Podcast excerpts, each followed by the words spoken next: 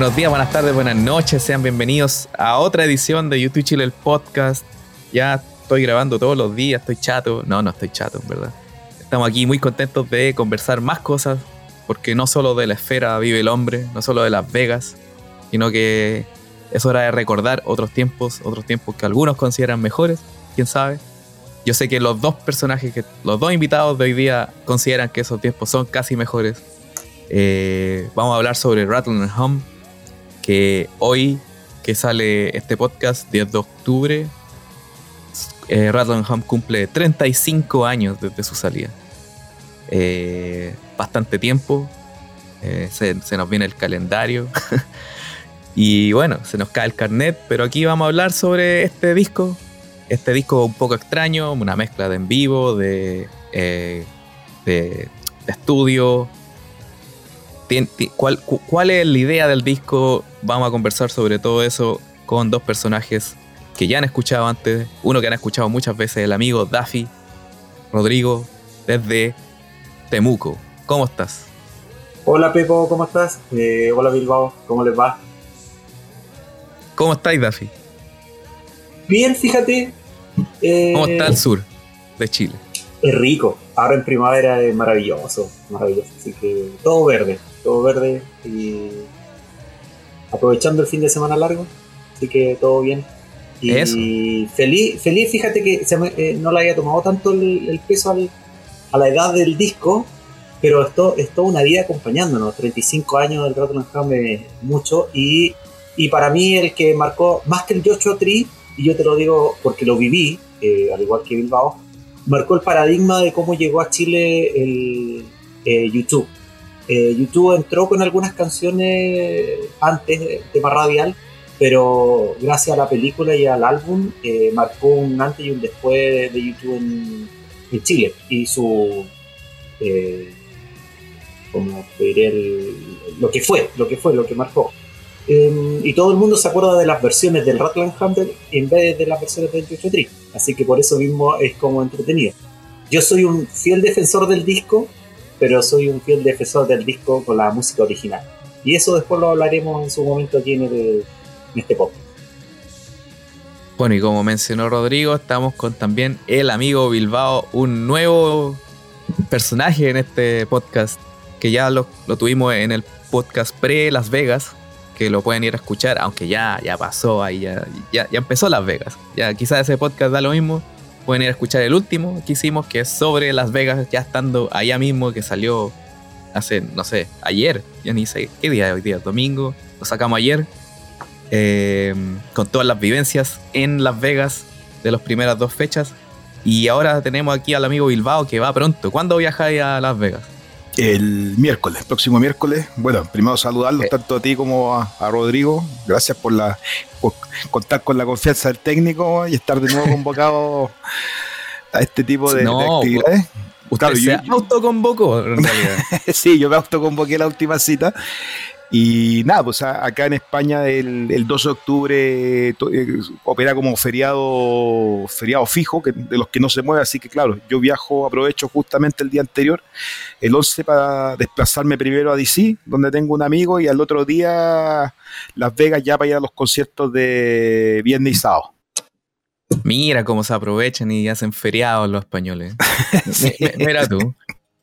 Pero hoy día, ¿y mañana es feriado ya o nada que ver? No, no, mañana, ah, mañana no, día normal, podía laborar y el, el, el, feriado acá el 12, el que jueves, ah, que el, el mismo día nacional, el, claro, mismo día. Y el día nacional de ellos celebran el 12 su día nacional. ¿Pero cuál es el nombre? No, igual, bueno, ellos hablan solamente el 12 de octubre, no le ponen ni, ni hispanidad, nada ni conquista. Ni no, nada. no, no, para yeah. nada, para nada. No, soy bien, bien recatado con una paramilitar yeah. chica. Lo, lo, más espectacular es un paracaidista que se lanza y que con la bandera española y cae justo frente al rey. Esa, esa cuestión es, es, chora. Sí, una cosa poca, una paramilitar. Claro. Pero chiquitita, ¿no? Pero chiquitita, claro. Un, un tanque chico. No, bueno. no, bien, bien. Pero, bueno, acá también, acá también es feriado mañana, pero por otras razones también. Es Día de Acción de Gracia ah, en yeah. Canadá. En Canadá. El gringo es en noviembre. Pero Ya. acá en, en Canadá es aquí en octubre. Pero bueno, ya a- vamos aquí a hablar del disco de Rattle and Hum. Eh, bueno, ahí Rodrigo dijo algo sobre eso y tú, Bilbao, también. Eh, cuando dije que te autoinvitaste fue porque en el podcast de Las Vegas hablamos sobre Rattle Home un poquito y, salió como todo tu amor por el disco. Sí, así que, sí, o sea, cuéntame por qué.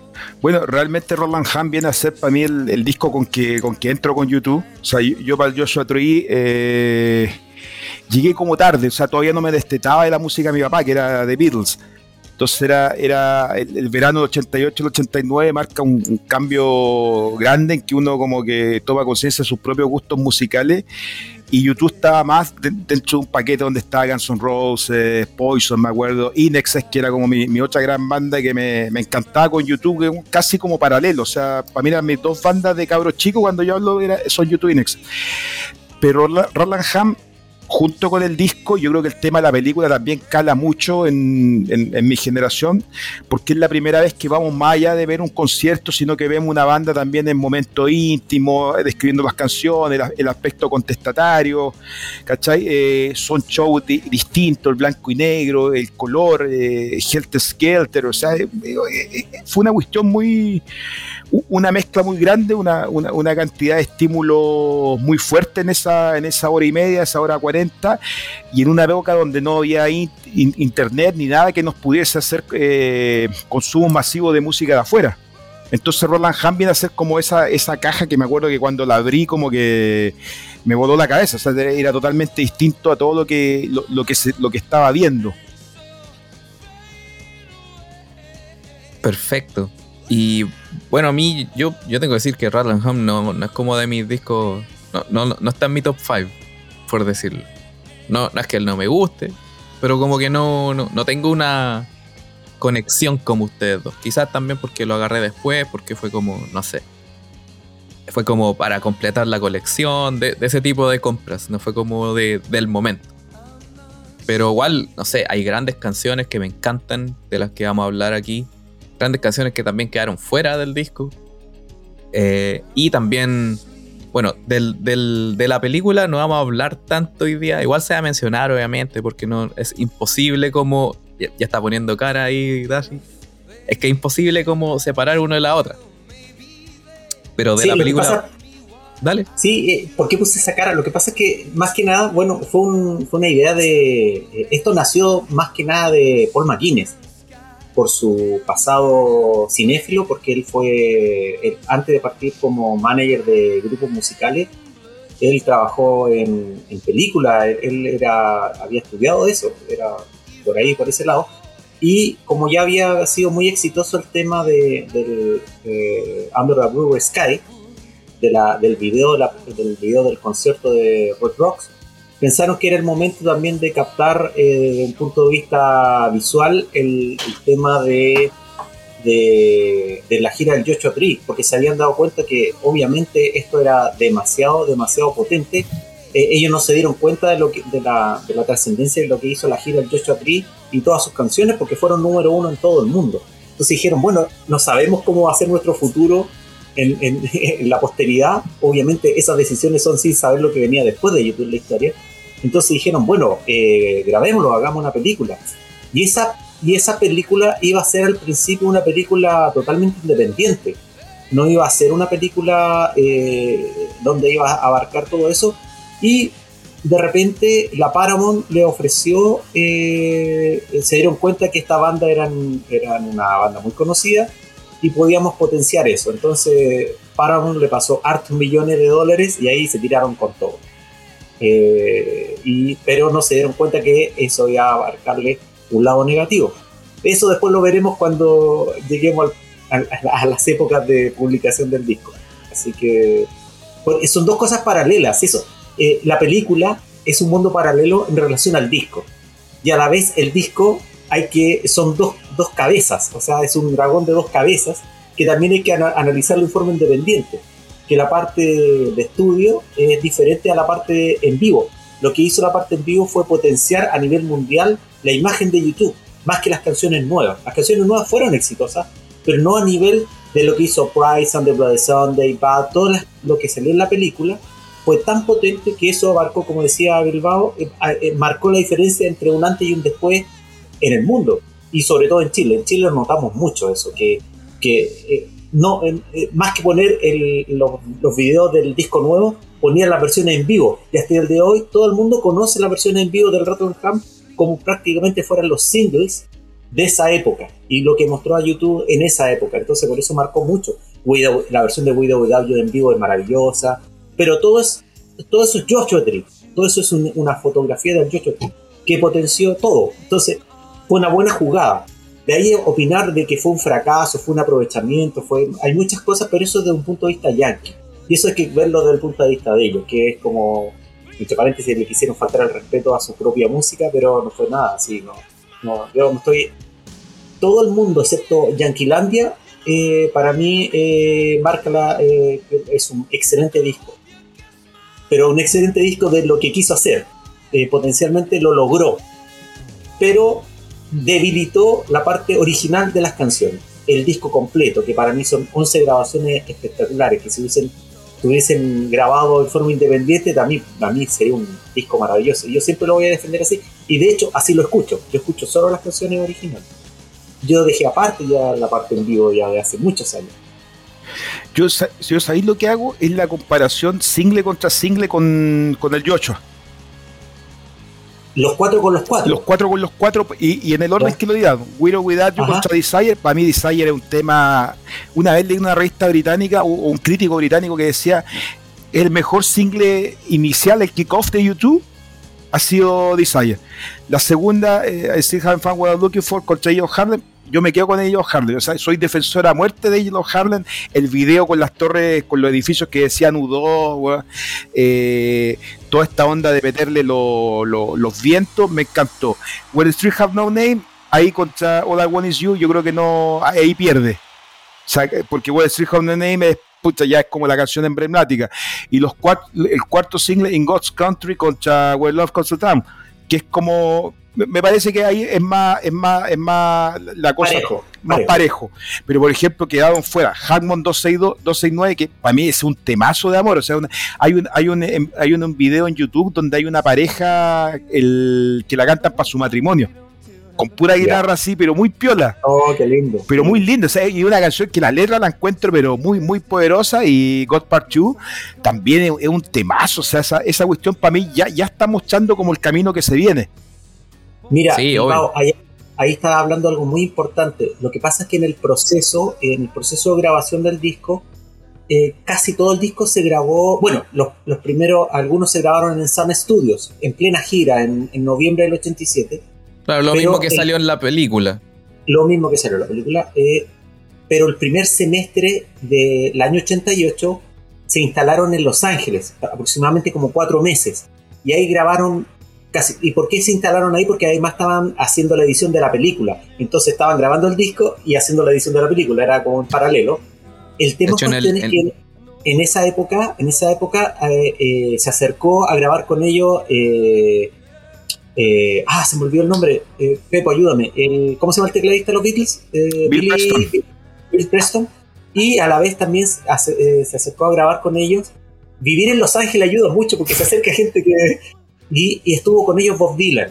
Entonces, cuando Bob Dylan grabó, grabó literalmente Love Rescue Me con YouTube, lo grabaron, lo grabaron juntos. de hecho, la letra y la composición es de Bono y de, y de Bob Dylan en todo ese proceso, eh, Bono le, mostró las letras, a grandes rasgos, cómo estaban las letras. Entonces, su eh, editor de letrístico fue Bob Dylan, del Darlan Hump. Entonces, cuando tú, te, pones a pensar en las letras de All I Want Is You, de Harlan, de Love Rescue Me, de Hawkman 269, eh, Desire es mucho anterior, ¿ah? Desire es como de. se graba un poco antes incluso eh, de hecho se grabó en Dublín.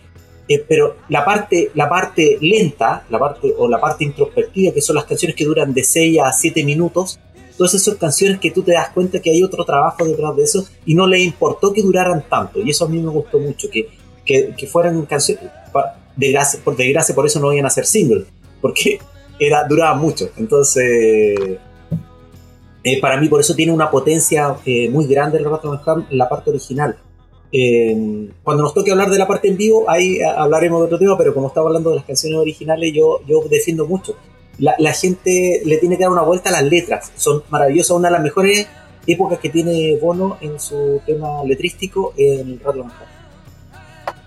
Voy a leer una parte del libro de Bono donde habla un poco de Rattle and Hum. Y es muy chistoso porque de una página a la otra como que todo cambia. Eh, en raro en él. En el, en el capítulo de Desire, ahí dice, Rattle and Hum vendió 14 millones de copias, pero era, como era un álbum doble, decíamos que habíamos vendido 28. Lo cual da una pista de nuestra naturaleza competitiva, como de nuestra jactancia irlandesa. humor bono. Ironía. Ironía irlandesa. Las reseñas fueron menos entusiastas. A la gente no le pareció que fuese tan original como The Joshua Tree y tenían razón. ¿Cómo iba a hacerlo? Este era un álbum en directo y aunque habíamos escrito canciones nuevas, algunos críticos aseguraron que no entendíamos las raíces de la música ante la que nos estábamos arrodillando. El nuestro era un paseo superficial por el gran cancionero estadounidense. Me canceló la respuesta de la crítica a un homenaje anterior a la música norteamericana, cuando Exile on Main Street de los Rolling Stones recibió las peores críticas que habían tenido jamás. Tal vez los estadounidenses tengan derecho a ser los exigentes, exigentes custodios de su propia mitología. Aguarden esa frase. Literalmente como un párrafo después, como que se salta todo a una parte que dice, eh, yo sabía que el mainstream no era donde queríamos estar, pero no estábamos, no estaba interesado en volver al punk. Ya lo habíamos hecho y ya lo conocíamos. Estaba interesado en lo que ocurría en Europa, en particular en Berlín. Creo que ya hemos tenido suficiente Estados Unidos, dije a la banda. Creo que Estados Unidos ya ha tenido suficiente de nosotros, replicó Larry. Entonces, ahí está como la, dualidad del disco.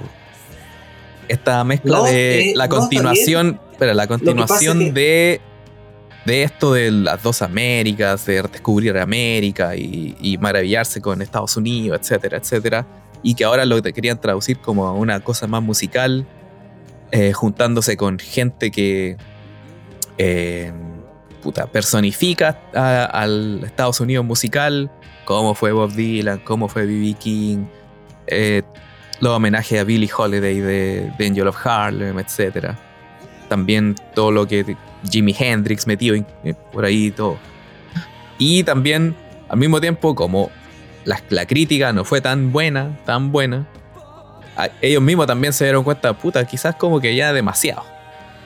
Entonces ahí fue como llegamos a este punto intermedio entre el Joshua y el Acton Baby. O sea, sin, sin Home no hay Acton Baby si le hubiera ido bien a Rattle Home, quizás no hubiera habido Acton Baby.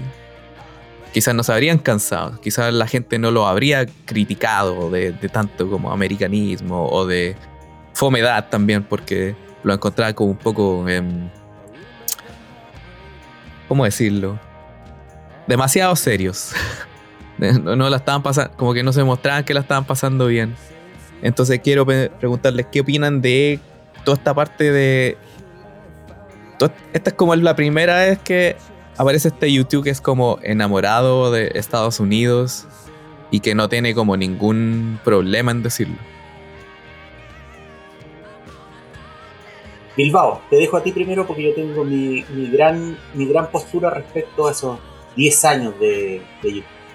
Mira, yo, yo veo que Estados Unidos desde la época de los Beatles siempre ha sido como la, como la meta de, las bandas inglesas e irlandesas. Era el, tema es triunfar allá. Y he visto algunos, he leído algunos libros antiguos donde tú veis las fotos de, de YouTube 81, 82, las primeras visitas que hacen a Nueva York y los tipos quedan totalmente obnubilados. no, siendo una banda europea, nos tenemos, el Underblood Red Sky se graba en Colorado, o sea, nada más encima en la, América profunda, o sea, lo, que ya te dice una eh, hacia dónde están, hacia dónde están apuntando. Y Joshua que los transforma como en, en íconos que tienen la revista Time, que ya en la penetración con esa gira espectacular y a, lo que se viene después de eh, Roland Ham, yo creo que es como la consagración de este, de este amor intenso, pero también muy rápido que se produce entre YouTube y América, entre YouTube y Estados Unidos. Que, es un choque grande, esa, esa, identificación con la, con la colonia irlandesa, con los discursos políticos que se hacen especialmente en lo que es la costa este, donde están los irlandeses, yo creo que lo, agarra súper fuerte.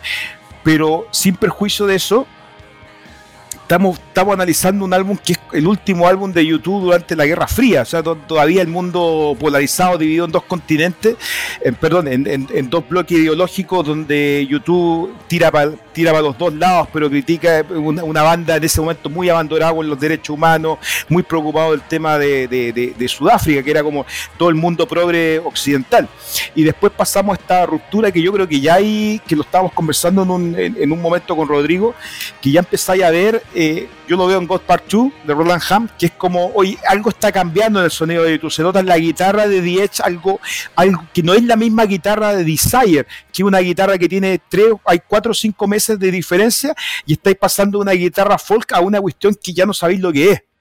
¿Cachai? Y que se nota aún más en el Night and Day de, que graban de Cole Porter, que también es, claramente ahí qué pasó con esta banda para después llegar al, Last Baby, que es un, que es un disco, que es un disco europeo. Y sí, es verdad, o sea, la frase que, que, anoté acá, que eh, parecía que los americanos son los únicos que pueden custodiar su propia metodología, eh, nos habla de las dos críticas que recibe, es como el chileno que se va, que se viene a España y empieza a hablar con el ceseo y que los españoles dicen este bueno es español y cuando volvía a Chile este bueno es chileno.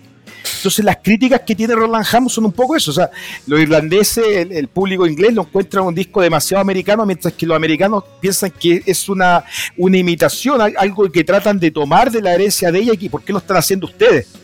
Ya déjenos, a a nosotros los americanos hacer música americana. Claro, ¿quiénes son, ¿quiénes son estos pendejos que se quieren comparar al mismo, al mismo nivel de Bob Dylan, etcétera? Absolutamente, absolutamente. Y eso yo creo que lo refleja un poco este monólogo que tiene Larry Mullen cuando va a Graceland, cuando dice que estaba muy complicado de ir a ver a Elvis porque no sabía si lo iba a disminuir a él o lo iba a disminuir a ellos. Ahí, yo creo que tiene un poco tiene un poco algo que ver eso, porque siguen siendo, siguen siendo una banda europea. O sea, para muchos americanos, eh, pura Depeche Mode, YouTube, y, y Depeche Mode nunca no, nunca se trató de asimilar a lo que era América, pero Bono, acuérdate, la, estética del Joshua Tree. No andan disfrazados de vaquero triste. absolutamente, o sea, y, elegiste, y, los conciertos de la película son de la América profunda, Arizona, Colorado, Texas y algo de, y algo de Nueva York y, y, Los Ángeles, pero, pero un concierto que busca la América profunda, el Mississippi, ¿cachai? no, no la América, no, no Disney, ¿cachai? la, la, la, América dura, que es una cuestión que ellos trataban de reflejar y en su momento se sintieron, yo creo que influidos. Claro, no es el Estados Unidos, Hollywood, el, no, para nada. El, el real, realmente. No sé, Rodrigo, tú sobre lo mismo. El nacimiento de la banda nace por conceptos netamente europeos eh, y, la única base que tenían por, por, estipulación ideológica era el punk. ¿ya? El punk necesariamente partió eh, musicalmente en Estados Unidos, en la costa este, en, Brooklyn. Eh, ahí nació. Y después se adoptó en Inglaterra con ciertos parámetros propios, desde el reggae de los Clash a Sex Pistols, ¿ya? El tema, lo que, lo que quiero decir yo, que cuando llegó YouTube a Estados Unidos, entre la gira del Boy y la gira del October, hay una canción que marca literalmente lo que es em, lo que es YouTube frente a Estados Unidos. Una canción, se llama, una canción que se llama Stranger in Stranger's Land.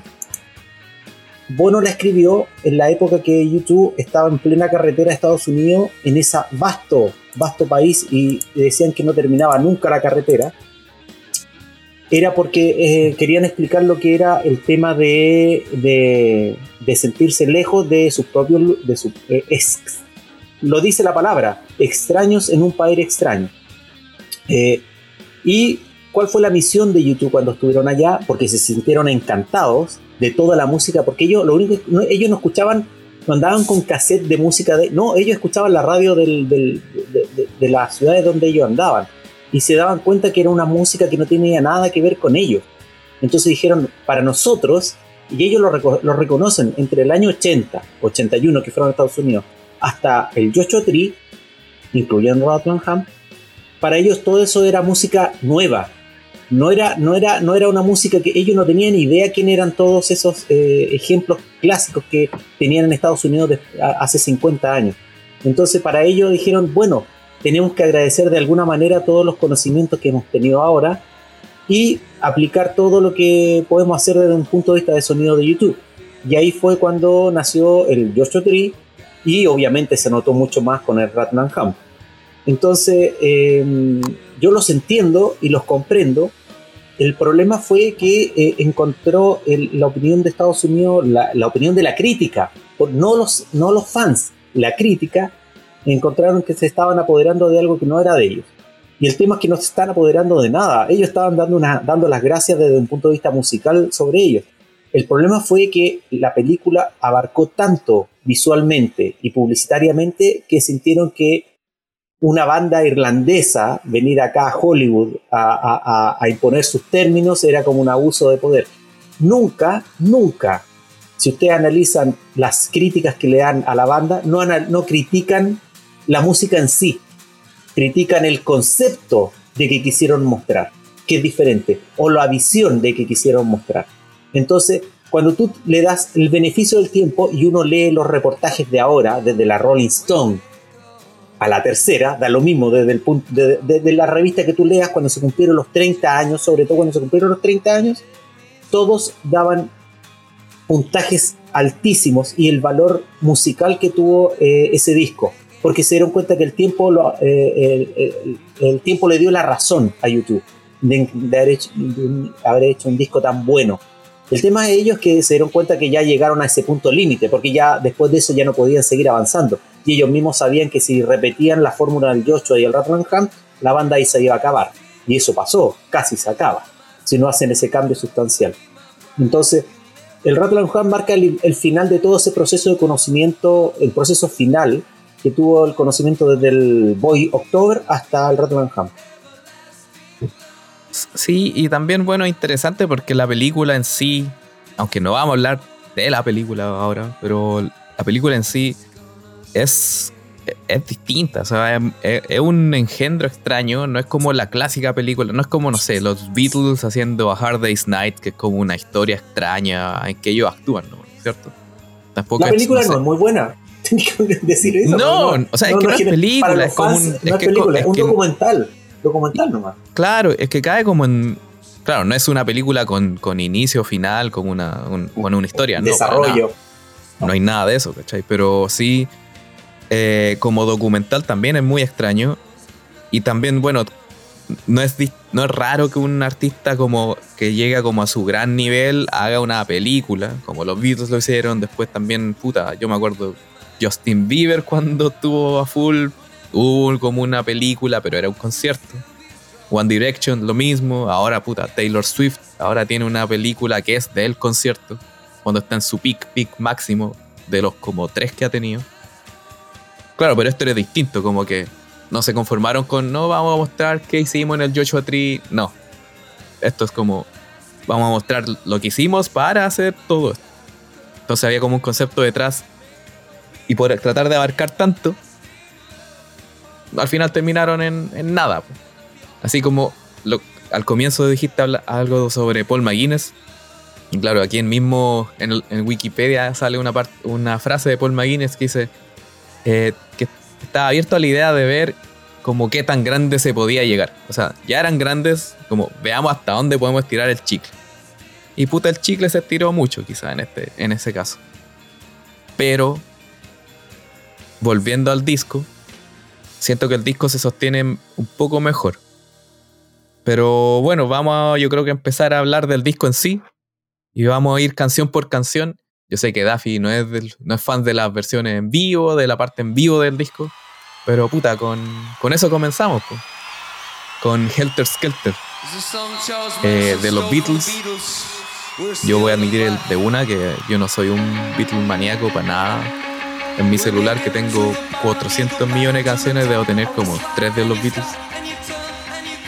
Y Helter Skelter, bueno, es una canción extraña. Muchos dicen que es como el nacimiento del, del, heavy metal. Porque bueno, todos asocian que los Beatles son como los precursores de todo. Esa es otra discusión, no voy a meter ahí. Eh, pero bueno, aquí, aquí empiezan los problemas, como diría alguna persona. Eh, es la canción que Charles Manson le robó a los Beatles y ahora la robamos nosotros. ¿quién son estos pendejos para venir a, dar estas frases icónicas? ¿Qué les parece esta canción? Si les gusta o no la versión, si la encuentran innecesario o no. Es un comienzo de disco extraño también, pero también te deja desde el comienzo con, con la idea, pues así como venimos a retomar lo... Venimos a agarrar todo lo que ya estaba y hacerlo nuestro. ¿Qué opinan de Helter Skelter? A mí me gusta. A mí me gusta, o sea, creo que un, creo que un inicio potente, pero siempre cuando pienso en Helter Skelter de YouTube la tengo, tengo grabado el, el Roland Ham, la, película. me, cuesta mucho a mí hacer la separación, especialmente en las versiones que están en ambos lados, tanto del disco como en la película, no pensar en la película. Eh, hay versiones de Helter Skelter más parecidas al disco, por ejemplo la de Motel Crew, que es más busca esa guitarra que es más, más, más como sierra, mientras que la de YouTube yo la encuentro un poco más suave. Y en esa gira, o sea, en la gira del Joshua Tree, YouTube tendía a hacer dos covers de los Beatles. Tengo entendido que era Help, una versión muy suave, muy lenta de Help, y por otro lado la de Helter Skelter que me parece que me parece mucho mejor. Pero yo creo que lo que ha pasado a la historia y, eso no, eh, creo que aparece en el Elevation Tour o no, en, el, en el Su TV, en el Su TV cuando vuelve a, tomar la frase de This song, Charles Manson, stole from the Beatles and we're still at the back. Eh, como que quedó en el inconsciente colectivo. Son esas frases que, que, pasan, con que uno puede relacionar a YouTube. Mucha gente puede decir, oye, Roland ah, ya, eh, Charles Manson the, This song, Charles Manson está from the Beatles. Como que te repiten esa, esa frase como que, que quedó pegada. Sí, hay muchas frases icónicas en este disco. Que quedó marcada a fuego, en realidad. Sí. Y, y Helter Skelter, o sea, el comienzo del disco es una de ellas. Taffy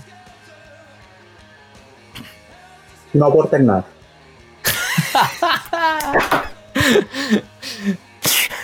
El comentario técnico y preciso de, Rodrigo Mazuerrer para Está mal elegida, está mal elegida porque si pretendían hacer una, canción que, o sea, pretendían eh, con esta con esto demostrar que YouTube quería acercarse a, a la raíz de Estados Unidos, lo hicieron con una canción británica, con conceptos británicos, con sonido británico, y al estilo YouTube.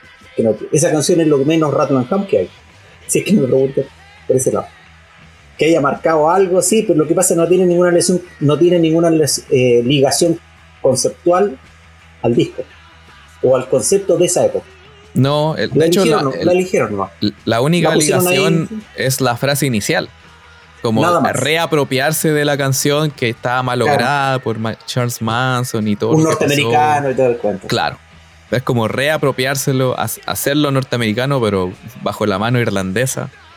Y, esa versión. Hay que, hay que decirlo, el, problema de YouTube en esta época es que era un poco pasado a caca. Así bien. Yo pensándolo bien, viéndolos, viéndolo así como se vestían, cómo hablaban, cómo eran. Si yo hubiera sido joven, yo no sé si me habría sido fan de, de esa banda. Yo estaría como. No, de hecho, si una persona no conoce, de hecho, si una persona no conoce YouTube y lo conoce en esa época, pensaría que son una banda norteamericana.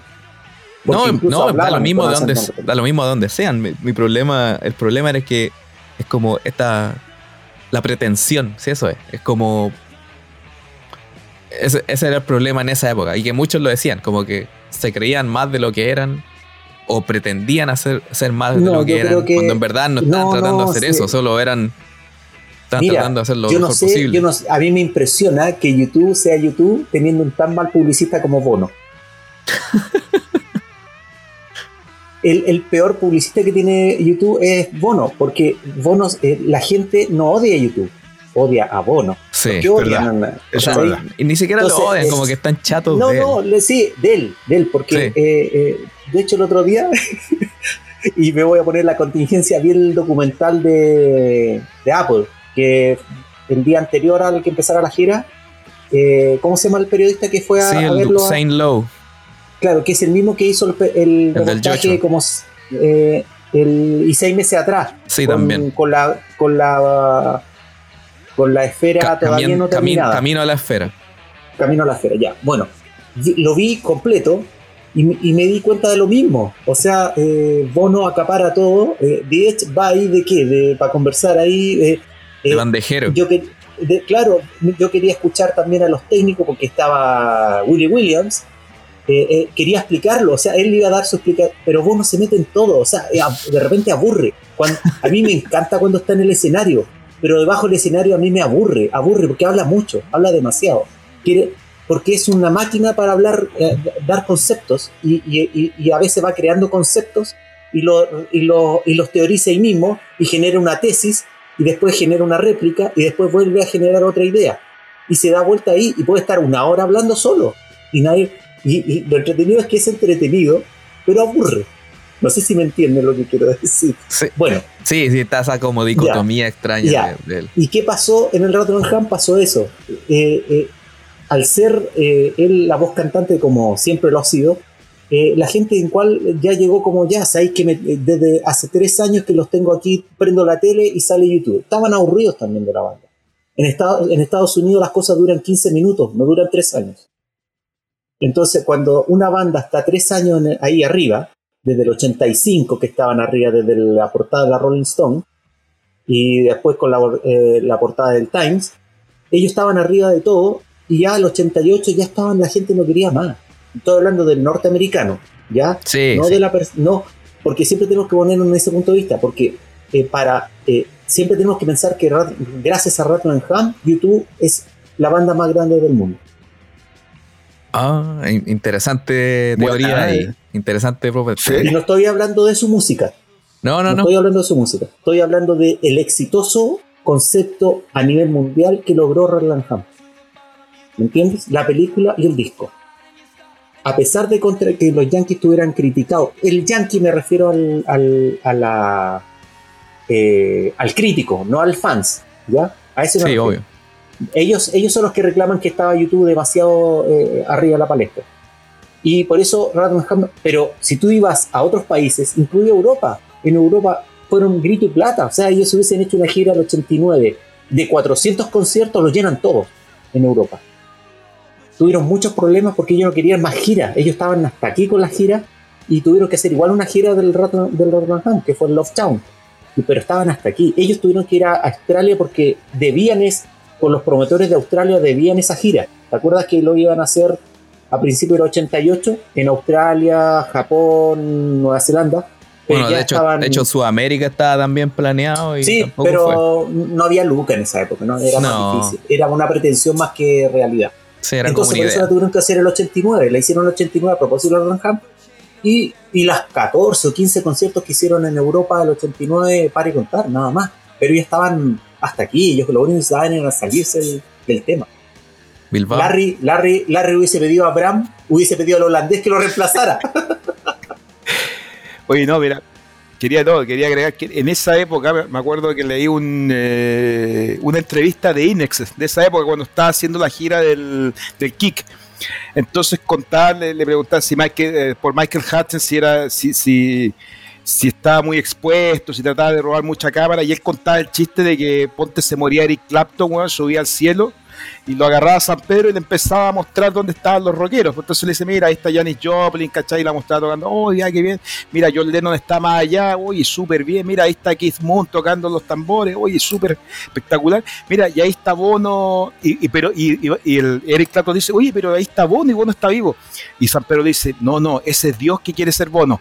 ¿Cachai? ese tipo de, ese tipo de, circulaba ya en esa época. Y, yo creo que parte del cansancio con YouTube se da que, la gira de Roland Ham, que un disco que igual vende 14 millones, millones de discos, no pasa por Estados Unidos. Porque efectivamente, como dices tú, me pongo a pensar ahora que hay como un cansancio. O sea, tuviste la oportunidad de hacer una película que era para que te viera todo el mundo, donde eliges solamente pedazos, lo, lo único que sale es Dublín al comienzo y después ya vamos todos, le metemos la parrilla a Estados Unidos y yo creo que lo que perjudica mucho la recepción de, este relato porque estoy de acuerdo con Rodrigo, acá no, estamos criticando la música, sino este relato. No sé si ustedes recuerdan una de las eh, de los comerciales de la película, una, una de estas previews, cuando Bono habla en el, en el concierto de Arizona, hoy estamos haciendo una película y, nombre, y hemos ido desde Harlem hasta Los Ángeles, desde el Mississippi. Entonces, claro, es prácticamente un mesías que viene a, a reexplicarle a, a, los americanos qué es lo que es Estados Unidos, el significado que hay. Para ellos. Para ah, ellos. Claro, claro, que yo creo algo que no, no, no, la crítica no, no se lo toma, no se lo toma bien. Claro, debe ser difícil como, oye, mira, estos son ustedes. Y es como, eh, puta, yo sí sé quién soy. pu. Pero, bueno. es- Claro, o sea, imagínate que- el, el concepto de Rattling Home es como... eh, no es un disco, es un, como un gran concepto en realidad. Y eso es quizás. Sí, Soda les Stereo replicándonos los prisioneros a nosotros. claro, obviamente. Por tomarte algu- algunas, algunas cosas, algunos elementos, O los prisioneros, o, los prisioneros explicando qué es lo que es la música Argen- argentina. Claro. Puta, para ellos sería una brutalidad. Bueno, Sí, un saludo. pero son conceptualidades, son aprovecho de mandar un saludo al amigo Efraín de Venezuela, que con el que hablamos allá en Las Vegas, que es fanático de los, de los prisioneros, desde Venezuela. Ah, qué buena, qué buena. No. Eh, sobre Ya, Helter a nosotros se nos olvida eso, ¿ah? Ah. que lo- lo- los prisioneros a nivel latinoamericano fueron, pero líderes 10 años, 10 años. Fue Sí. impresionante. Lo que pasa es que no marcaron en Argentina, como siempre, porque Argentina siempre es un mundo aparte como Brasil. Ellos son, Exacto. son, son- tienen su propio mercado y no necesitan más. Así que- Sí, pero a los prisioneros les fue bien en todo el resto. En, En todo el- en Perú, todo, sí. en Ecuador, en Colombia, en Colombia, Venezuela. Venezuela, Venezuela eran grito plata hasta el día. Sí. Ellos podrían haber hecho gira. Se les fue eso, ¿ah? Pero bueno, nuestro querido Carlos Fonseca, que está en el cielo ahora, Bueno, volviendo a YouTube, porque esto es YouTube Chile el podcast. Volvamos, porque después, después Daffy va a alegar, no, es que estos duran mucho. No, pero si tú lo editas después, pues, pero toda esta No, no, sí, vale. quedan pocos días Ya. yo no voy a editar Mira, nada. mira, quedan pocos oye, días son- yo no voy a editar casi nada. No me, no me Desgraciadamente, cosas. Desgraciadamente son 17 tracks y yo quiero hablar de 11, así que a- Pues sí, bueno, Sí, Apliquemos. lo- llevamos, llevamos una hora y estamos en Helter Skelter, weón. Sí, terminemos con Helter Skelter. Yo voy a decir dos cosas nomás. En la canción, en- cuando la tocaban en la gira, no decían esa frase todos los días, solo la dijeron una vez, yo creo, y quedó para la posteridad. Se comió la canción. La canción es como me, esta piola. Lo, el único que rescato es que como la primera vez que Larry tiene como el, la idea de llevar como el, el- el ritmo en, en los scratch que después lo replicaría como en canciones tipo Elevation, en Vértigo. Es primera vez que uno lo ve haciendo tu, tu, tu, tu, tu, en, en los scratch, llevando el ritmo ahí. Pero aparte de eso, nada. Igual me gusta más que la original, porque la original tiene como un ritmo raro, no sé. Pero da lo Sí, mismo. pero es que era, era experimental esa canción. Era Sí. el, el álbum blanco de los Beatles es, es puro experimento. Puro experimento. sí. Hablando de experimentos, el primer experimento de- de- del disco viene ahora. po. The Edge cantando. Van Diemen's Land, la primera canción en, en estudio del disco. Una canción que tocaban, tocaron en vivo solamente en el Rattleland Home, en, en el Love Town. La tocaron como una o dos veces en el Su TV, yo recuerdo, muy pocas veces, de ahí nunca más. Eh, bueno, ¿qué les parece esta canción? ¿Qué les gusta esta canción? ¿Qué no les gusta esta canción? Eh, Bilbao, dale, dale. Mira, para mí es soporífera, una, una canción lenta, pura guitarra, para mí yo- es fundamental la batería y el bajo de Adam Clayton, entonces como que uno le tiene cariño por, por lo que significa Edge. Ya la letra también, el tema del, de- del compadre que es exiliado. John Boyle. Ahí, John ¿Ah? Boyle. John Boyle, sí. John Boyle es la el, El- que se el inspira, pero no, no mucho más tampoco. No es una no es una canción que habitualmente escucho. Generalmente salto a la- a la- de inmediato a la tercera. Es una canción de Diez en todo caso, pues el, el armó con Bono. Eh, así que. eh, lo que pasa es que era un demo. Eh, era un demo y quedó ahí. La pusieron así, nunca, nunca evolucionó. O sea, podría haber sido musicalmente mucho más avanzada. Pero eh, entró ahí porque el director encontró que era bueno un proceso de transición entre medio de, de la película. Porque necesitaban como para el ingreso de los caracteres Sí, pero este no es la película, pues este es el disco. Sí, porque podía ser que- lo que sea. No, no podemos pensar que todo. La, la película vino es. Bueno, o sea, fue todo al mismo tiempo, pero no es lo mismo. No, eh, Pepo, eh, estoy en desacuerdo. La película y el, y el disco es lo mismo. Son paralelos porque se hicieron al mismo tiempo. No, obvio, Entonces, son no- no- paralelos, pero no es como lo que, que. pasa es que. eh, no, la- está en la- yo te digo que no está en esta posición porque en la película también era segunda. Ah, claro, sí. Lo que pasa es que. Eh, aunque, aunque sí, las tres primeras son las tres primeras de la película. o sea, de la que- película, sí. Lo que pasa es que el proceso es inevitable. eh, no, no- tú no lo puedes sacar uno con el otro. Eh, nada que hacer con eso. O sea, eh, y, y es inevitable que en el imaginario tú cuando ves, tú cuando hay muchas canciones en la vida de uno, la escuchas, la escuchas en la radio, la pones tú y te, y te recuerdas de el video de esa, de esa canción. Lo recuerdas mucho porque te quedó muy en el inconsciente también. Y eso ayudó mucho a las canciones de YouTube en esa época. Que el Rattle and fue como el gran MTV de, de, de, su música de esa época. Y por eso vendió tanto musicalmente. Me refiero al, a venderse como, como, como, como banda a nivel mundial. A nivel mundial. Y Van de Meslan es muy bonita, pero eh, eh, eh, maravillosa, La letra es súper sencilla, no, no, hay nada que decir contra eso, pero es, un, es, una canción de transición. yo, quiero, decir, quiero agregar una cosa más sobre, lo mismo, o sea, sobre, sobre, este tema de la, película con, con, el disco. Que yo viviendo en el norte en esa época, para mí Roland Hamm me llega con la película, o sea, tenía que ir al videoclub, sacarla y la iba a sacar al otro mes, la veía tres, cuatro veces en esas 48, la volví a entregar porque el, el cassette, me demoré, ese cassette desapareció, aparece, no lo compraste en su momento, el cassette blanco con la, con la parte de papel negra, se desapareció. Se vendía en todos lados, no existía, no, no, no está agotado, no está agotado. Está, al, norte, al norte no llegó, no llegaba un tipo que traía una, una cuestión esta, con cassette completas que se abrían, ¿cachai? Tú revisabas ahí, oye, Roland Hunt, no, de YouTube nada, nada, nada, nada, y me acuerdo hasta que volvió a aparecer en este formato, bueno, lo conseguí por ahí el blanco con, con, el papel negro, pero después aparece este formato transparente que, lo, que ya está impreso nomás como con tinta los nombres de las canciones, y que ahí ya se recupera completa la discografía de, de YouTube.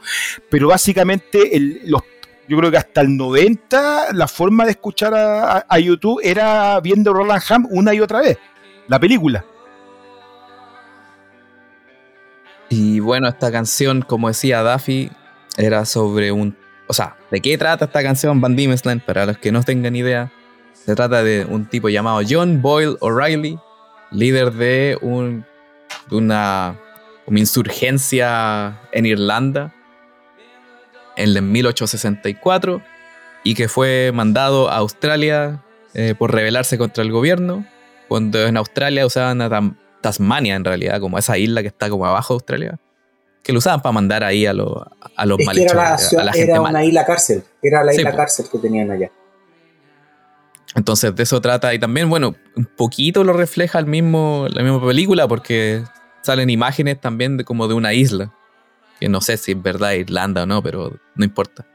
Pero, pero claro, suena como a canción de protesta de los 1800, de esa, del estilo tipo Goody Woodtree también.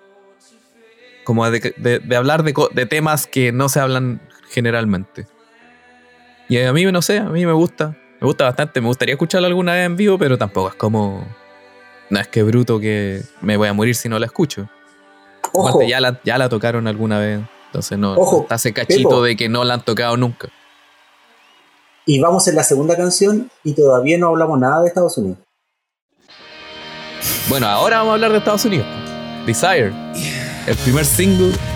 Eh, una de las canciones más famosas de. Una de las canciones más famosas de YouTube. El primer single del disco. Un primer buen single.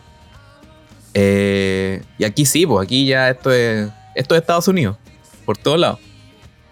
¿Qué, les parece esta canción? ¿Qué les gusta? ¿Qué no les gusta? ¿Qué parte de la letra les gusta? Etcétera. para, mí el mejor eh, primer single de YouTube de la historia, güey. O sea, yo, yo te comparo los, primeros singles de YouTube de todos los álbumes. Yo creo que Desire era el más completo, el más sólido. Eh, la guitarra la encuentro espectacular. De, hecho, a veces reitero varias veces hasta, hasta que empiece la, la voz de Bono, es, ese, ese guitarreo con batería y bajo lo encuentro perfecto. Es una, una, una, potencia, es un tren que sabéis que te, que te va a comer, pese a que dura 2 minutos 58, 59.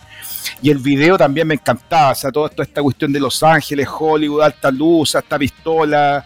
Eh, alta, pistola. La verdad es que había, había, salían policías, mucho, mucho compadre ah, disparando de tiro, no, mucho neón, ¿cachai? El 10 eh, con Adam Clayton en una tienda de esoterismo. Eh, no sé, para, mí el, el, mejor single de la, de la historia de YouTube, una cuestión que hasta el día de hoy, pese a que siento que en vivo a diferencia de muchas otras canciones, no alcanza la, magnitud que tiene en el, disco. Salvo me gusta mucho la versión de que es, que es como de estudio de ensayo de Roland Ham, pero después encuentro que esta cuestión de tocarse hagan con eh, The con, con, Bono cantando la pura acústica, solamente con el timbal, la canción haciendo cantar mucho a la gente, la canción pierde fuerza es una canción muy potente que no, no en vivo no, no, no ha merecido el nivel que tuvo en el disco. Esa es mi opinión. Sí, o sea, la canción no la han tocado full band, así, pero en serio, en serio, desde el Su TV.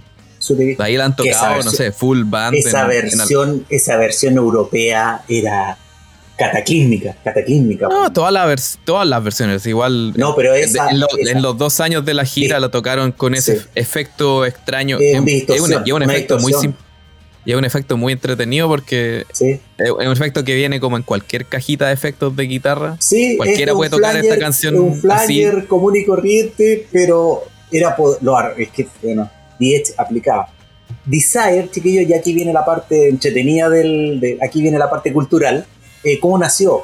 Por lo, justamente en esa época, en, plena época de YouTube de investigación de la música norteamericana, eh, eh, eh, Larry, Larry que era el más, en esa época era el más norteamericano de todos, porque el que tenía más influencia, porque él el que hizo incluso eh, estudios de eso, fue a, la, a, estudiar rock antiguo, rock, rock and roll, que fue a estudiar los años 50, los años 40, los años 30. descubrió el, el, famoso beat que se llama Boop Diddle Beat. Boop Diddle Beat. Que es, el ritmo de Bo Diddley. Bob Diddley, así se pronuncia, usted es mejor para pronunciar. Eh, y de hecho muchos decían, no, em, eh, YouTube copió, porque ese, ese ritmo es tan conocido que nosotros como culturalmente no conocemos mucho, pero ese ritmo es tan conocido que pensaron que era una, un plagio a los Stooges, así se dice. Sí, eh, Stooges. bueno, ellos mismos dicen que se influenció por The Stooges, por la, canción, que se llama 1969. Y, ellos mismos, los suyos, decían que su base era lo, el Google Diddle, que es una, es, un, es una música de, de origen eh, afroamericano para un estilo de música del rock, por la base, por la base. La, la batería de, cuando escuchen eh, el Google se van a dar cuenta que, oh, es verdad, o sea, es lo mismo, o sea, en, ese sentido.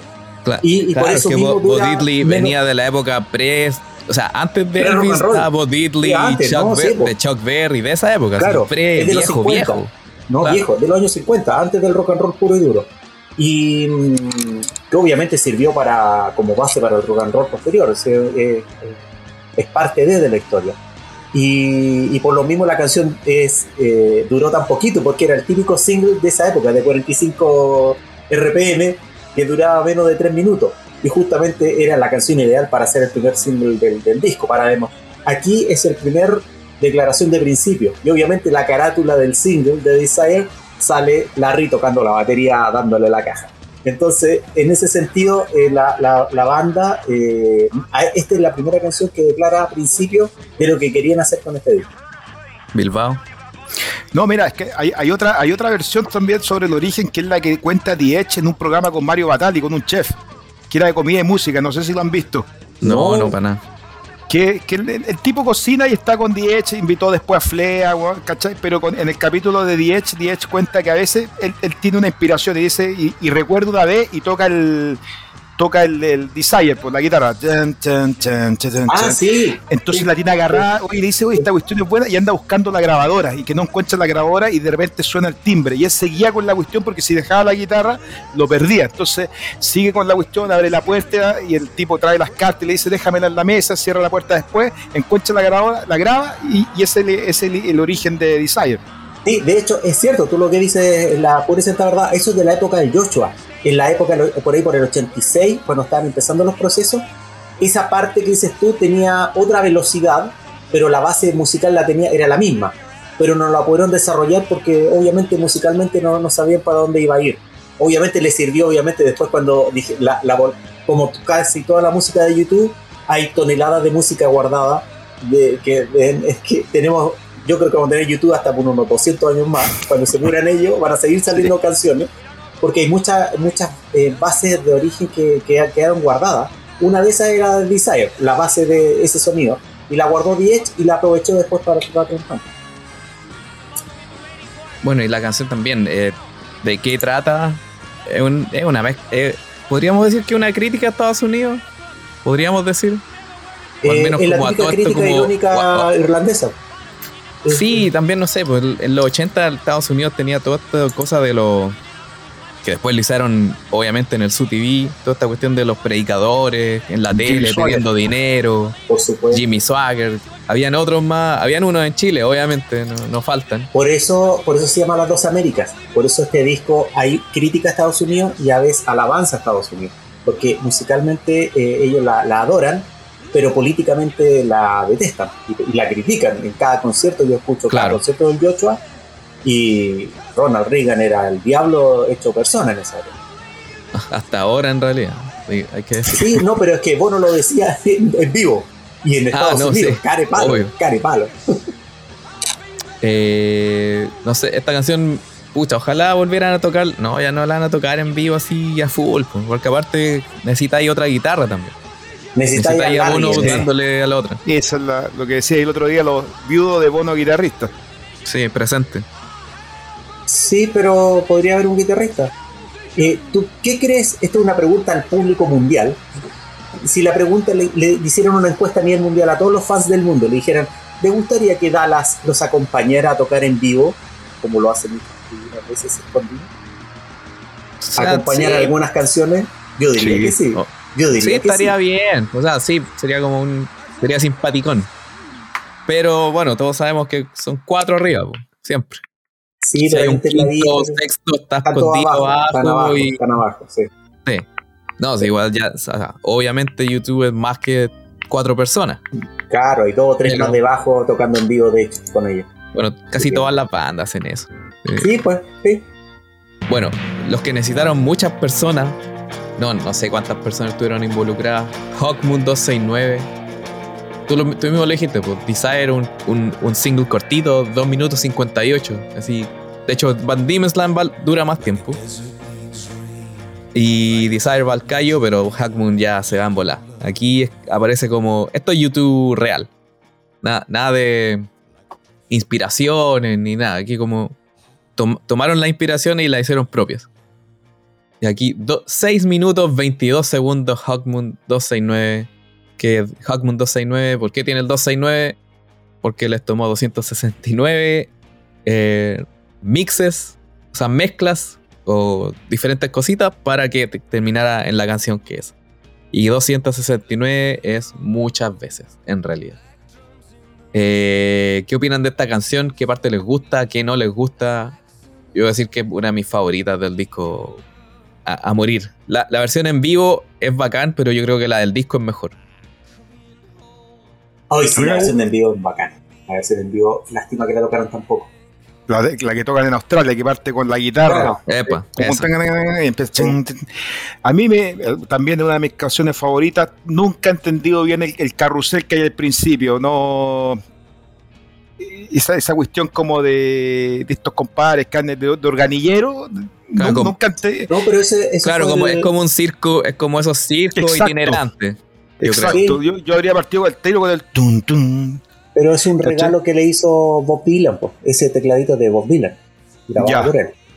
Porque para mí esa, cuestión siempre la he encontrado descolgado la canción, la letra la encuentro espectacular, las comparaciones, las metáforas que usa, y quizás podría haber sido perfectamente más corta. Creo que el, final la larga, igual que lo de One Is You, un final demasiado, demasiado largo. Los coros finales. se puede cortar. claro. claro. De hecho, en en, vivo, en vivo suena maravilloso justamente por eso, porque va al callo. O sea, la canción estructuralmente está ahí y, y, nos siguen más adelante porque no nos necesitan. Se alarga un poco. Lo único que podríamos decir que sí, muy buena, muy buena. Lo único que podríamos decir es eso, que se alarga mucho.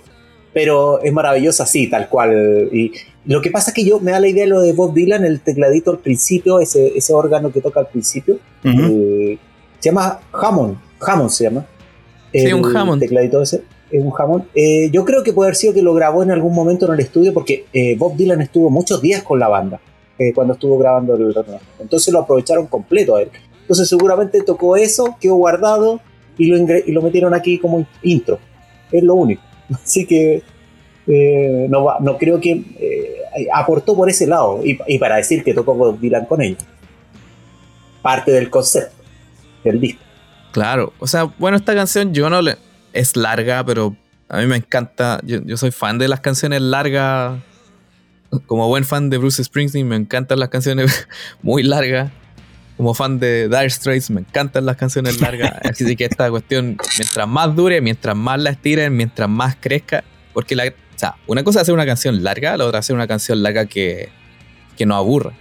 Y que como que crezca. Aunque se vaya repitiendo en sí misma, se vaya repitiendo en sí misma, pero como que va creciendo y creciendo y creciendo y creciendo. Y como que esa es la gracia de Hawkmoon.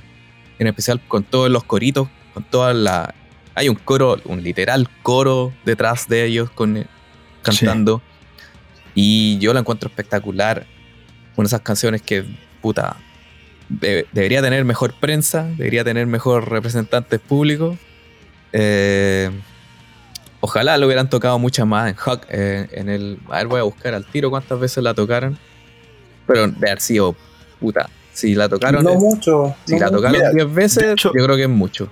Sí, de hecho nos pasa el corte para pa tocarla en Dublín. Creo que la tocan en Rotterdam la última vez. En Australia la tocan sí. casi todas las noches. Sí, sí, pero no mucho. Pero en, en, en, Europa, en la parte europea, nueve, que también fue corta, nueve. nueve. Todas, todas en Australia y, y una, una, en Amsterdam. Y una en Holanda. Y una y en. Holanda, sí. Eso en Holanda. Después, ¿cómo se llama esto, esto, esto, que hace YouTube que mete canciones? Eh, Snap, ¿no? El, Snippet. El, Snippet creo que la tiró alguna vez en el en el en el Elevation, una en el Elevation Tour, sí. Una vez. Sí. En Alemania, creo, en, una cosa en así. Colonia, en Colonia. Colonia, Colonia, ya. Puta, que tengo buena memoria. la cagó. Fue, fue, justo antes de que tocaran Desire y Running to Standstill. Un, Running to Standstill. Ah, y yo me sé la historia de eso. ¿ah? Eh, lo que pasa es que en el público, en el público están eh, típicos. O sea, andan con un papel, toquen esta, toquen esta canción. Como yo. Esta otra. claro, un clásico. ¿sí? Y andaban con él eh, eh, para, y, para, y para ayudar a Bono. Con la además letra. de andar con él, andaban con la letra. Y él Ah. en Colonia cantó esa parte porque tenía la letra en la mano. Yo vi el video, o sea, está en video esa parte y está con una Ya. hojita cantando. Y por eso, por eso la pudo cantar completa. Y también cantó Stone. Eh, estaba en Desire, ¿cierto? Estaban tocando Sí, Desire. sí. Aquí Y aplicaron YouTube la base. tiene como Snippet Hawkmoon 269, Sí. después Desire como la canción principal y Running to Standstill al mismo tiempo. Y a mí esa versión me quedó tan grabada, esa versión de Colonia, que cada vez que, por ejemplo, los Lemon la tocan, tocan Desire, y entre medio de la parte que cantan, viste que eh, de repente cantan Elevation o cantan otra, yo me pongo a cantar Hawkman. Porque me acuerdo de la parte y me pongo I need your love. Empiezo como a cantar porque tiene la misma estructura musical. Entonces es muy fácil de, de llevar. Como en esa época YouTube se copiaba ellos mismos, ocupaba las mismas, más o menos las mismas eh, acordes musicales. Eh, tú podías ocupar una canción con otra, eso es, es muy chistoso. 12 es, espera, en, en ese Buenísimo. concierto, 12 snippets.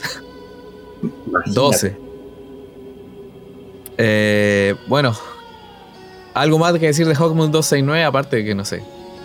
Algo más, alguna letra, alguna parte especial. Me acuerdo un video de YouTube en, en que lo, lo había comentado recién, un matrimonio que ellos, ellos cantan la canción del día de su matrimonio. La, Ah. eh, Chora, ¿sabes? Porque te da, son esas canciones que, como lo que dijiste, All I Want Is You, que, que te das cuenta de Estados Unidos lo, qué tan conocida era. Entonces tú, tú Hackman, para mí, para este grupo, es como una joya oculta, pero tiene su fan hardcore a lo largo de todo el mundo que la, que la rescata. Esta es una de las canciones que yo rescataría, o sea, ahora que estamos hablando el rato en Home y justo eh, estamos en, en época de YouTube en la esfera y los primeros tres fechas tocaron como una sección Rattle and Home en, en la mitad del show. Esta es una no de es las que casualidad, yo creo, ¿ah? No creo que sea Sí. casualidad. Porque ellos deben saber que, supongo que deben saber que se cumplen 35 años del disco. Sí, pero va, pongámonos serios, nadie celebra los 35 años de nada. Los, se celebran los Yo lo 30, los celebro. 40, los 50, quizás los 25, pero Yo lo celebré. ya bueno. Eh, sí, sí sabéis de Galo, sí sabéis de Galo. Sí, sí, sí, sí, te entiendo. Eh, bueno, después de Hawkmoon viene All Along the Watchtower eh, Oh, en el concierto Save the Yuppies Save the en Yuppies. San Francisco. Eh, el famoso concierto de. Hoy se me olvidó lo que decía la frase del rock and roll. El rock and roll, stop the traffic. Rock and Roll Stops the Traffic. Eh, ¿Qué opina esta canción? Yo voy a decir una pura cuestión. All Along the Watchtower, puta, es una gran canción. La, ha sido cover de mucha gente, de Pearl Jam, de Neil Young. De hecho, de hecho el, cover que hace YouTube es el cover de Jimmy malo de todo. Eh, claro, eh, claro, no, pero es que el cover que hace YouTube es en base al cover que hizo Jimi Hendrix de Bob Dylan, que es una canción de Bob Dylan, entonces ellos se acordaban más de la versión de, de, Jimi Hendrix que la de Bob Dylan, que es una es que en general la gente es que en general la gente piensa que la canción es de, de, Jimi. Hendrix. Porque la, claro, la popularizó a nivel mundial esa, esa versión. Claro. Eh, pero en verdad la, la, versión esta es, yo la encuentro muy mala.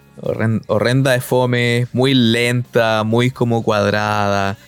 La, y el mismo, la, que tocaron después en el Love Town Tour, puta, masacre, mil veces mejor. Y si, un día, y si un día me decís que van a tocar esa, que tocan Desire y después la de Watchtower, como en el Love Town Tour, loco, yo, yo pago, yo compro en verde. Porque esa weá era impresionante. Sí, es que piensa que de hecho la, esa versión de, del disco, eh, ellos la ensayaron en el tráiler antes de subir al escenario. Claro. la, la, tocaron así, toquemos algo, ¿cachai? O sea, entretenido, entretengámonos. Esto es un concierto gratuito, no tiene que ver con el disco, un setlist, hagamos un setlist con, los grandes éxitos y algo entretenido. Andamos dando vueltas por acá, metamos algo entretenido. Y metieron esa versión, que era la que a orejas sabían más.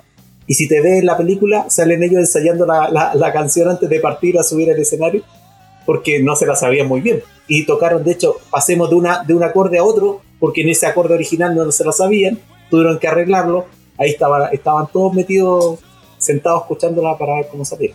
Oye, sí, si hay una parte en la canción como que The Edge mete un acorde malo, no sé, suena horrible. No, da lo mismo, sí, Es, una, canción que ni siquiera habían ensayado en su vida, así que tenéis que pensar que a lo que salió se agradece.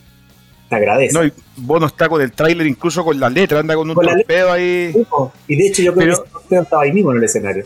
Yo creo que de todo el material de la gira del 87, weón, eh, All Along Watchtower, eh, viene a ser nomás como para justificar el tema de la América, oye, Bob Dylan estuvo con nosotros, weón, pero me parece muy forzada la, inclusión.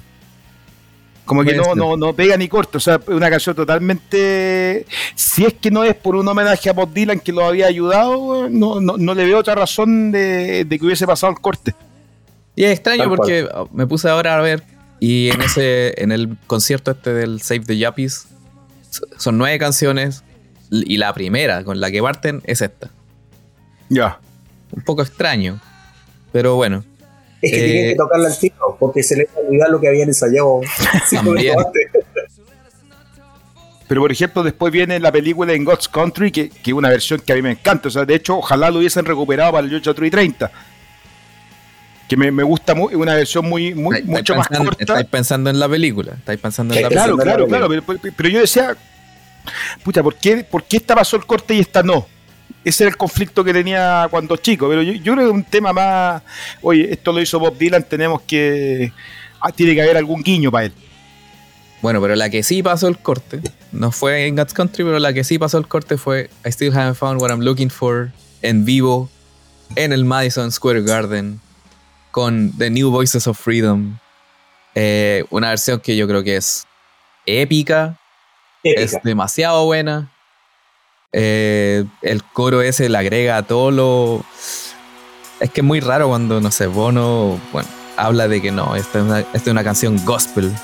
Y son cuatro blanquitos de Irlanda tratando de hacerlo. Y bueno, se rajaron de que el director del coro del New Voices of Freedom quiso grabar la canción. Se la ofrecieron a YouTube. YouTube dijo como que no. Después la escucharon y dijeron, oye, esto está bueno. Sí, sí, está bueno. Y ahí lo invitaron. Bueno, ahí sale el ensayo en la película y después, no sé, un error yo creo que no hayan puesto la versión del, disco en la película, ahí en el mismo... o sea, mostraron el ensayo, que está bien, no es malo. Pero puta, la versión que terminaron en el disco es espectacular. Eh, unas voces increíbles. YouTube queda chico. Y es que al final eso pasa con esos coros, que cualquier músico al lado de ellos queda minimizado. Sí, Sí, bueno, ahí muestra la parte gospel de lo que, eh, porque esencialmente esto es gospel, así que además de todo lo que querían mostrar las raíces norteamericanas dentro de lo que es la parte del rock and roll, el gospel es esencialmente uno de la, de la triada que le digo yo, que es eh, cuando estudié sonido y en, la historia de la música me, explicaban eso, de, los, de, los, tres orígenes del rock and roll. Así que, y uno de esos es el gospel. El otro es el, el, folk irlandés. Y el otro es el, el, Siempre se me olvida la base, que es como un... El rockabilly. El rockabilly. Entonces, esas tres eh, eran esencialmente lo que es el rock and roll, lo que se transformó después en el, y después pasamos rock y todo eso. Entonces, más que nada, YouTube, en ese sentido, eh, si se ponen a pensar, eh, tenían un poco cierto derecho a hacer esto, ¿ah? porque ellos son irlandeses. Si, hubiese sido una banda británica, hubiese sonado muy desubicado. Pero como eran irlandeses y eran parte del nacimiento del rock and roll, eh, por, por, origen propio, porque ellos, si te pones a pensar, cuando hacen el análisis y el estudio de la música norteamericana, se dan cuenta que ellos son parte de eso, no, no son exentos, ellos no, ellos no vienen a invadir nada, ellos, la música irlandesa es la parte folclórica de todos los inmigrantes que llegaron a Estados Unidos, 100 años antes, entonces... Eh, decir que no, no deberían hacerlo, para mí es la postura eh, nada que ver. Ahí me doy cuenta que la gente no, estudia mucho lo que es el, origen del rock and roll. No, nadie estudia nada. pero como, pero es que también como lo tienen incorporado. Con propio, como propio. Claro, por algo se llaman Estados Unidos de América, como si América terminara en el Río Grande. Entonces, claro, por, ese lado, eh, volvemos a esto de que esto es YouTube mostrando de Estados Unidos a Estados Unidos. Igual es como chistoso en realidad. Sí, pero, ironía irlandesa. Sí, pero esta es una canción buena. Y que es mejor que la del disco original, honestamente. Ah, bien, sí, tiene razón. Eh, y, ojo, eh, y como para que la gente lo sepa, eh, esta versión que viene acá también viene en, el, en, el, en la edición aniversario, con el concierto completo.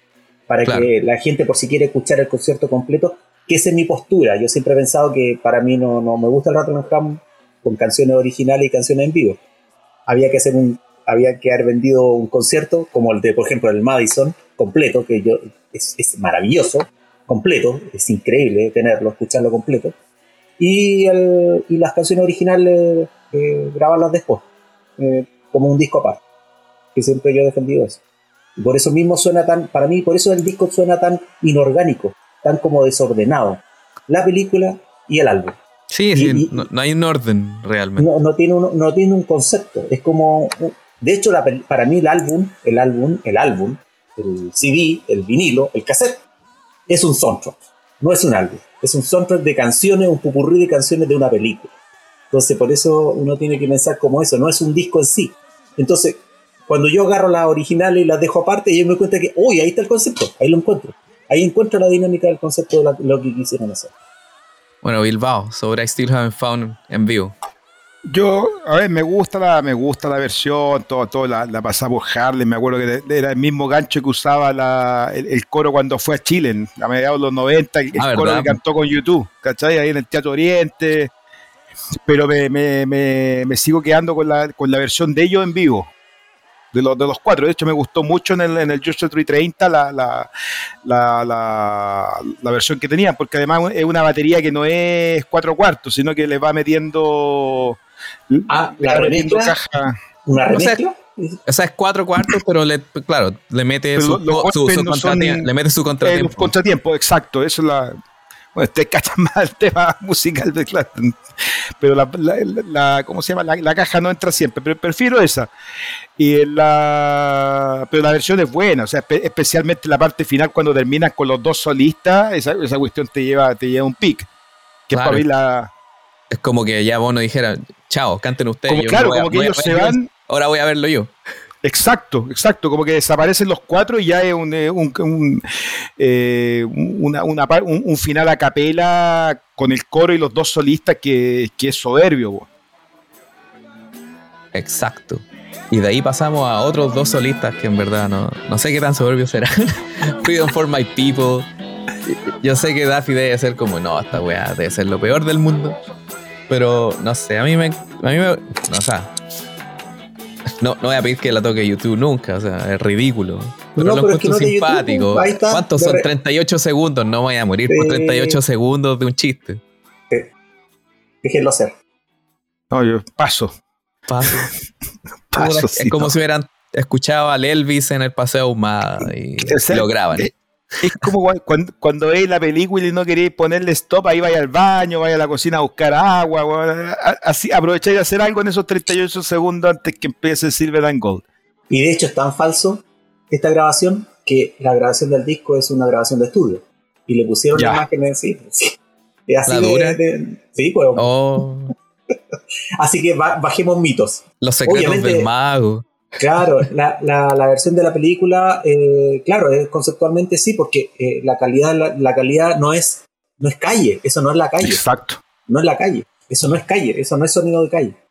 Claro. ¿sí? La tuvieron que grabar encima, ¿sí? con la base de la, obviamente yo creo que le pusieron los, los fondos de la, de la audición del, del- de lo que ellos mismos grabaron ese día y encima de eso para mantener el mismo tempo. O sea, para Pero que- sí que, pues bueno, independiente del dato técnico, pero lo encuentro como falso. O sea, yo creo que esa cuestión Sí. fue como, ya, vamos a ensayar con el coro, salimos y a los dos cuadras están estos dos tipos, oye, mira, y, y como mirándolo y como, como, como, como mostrándolo a ellos como embelesados con, con la mínima expresión artística de Latinoamérica, de, de- de americana, bueno, estadounidense.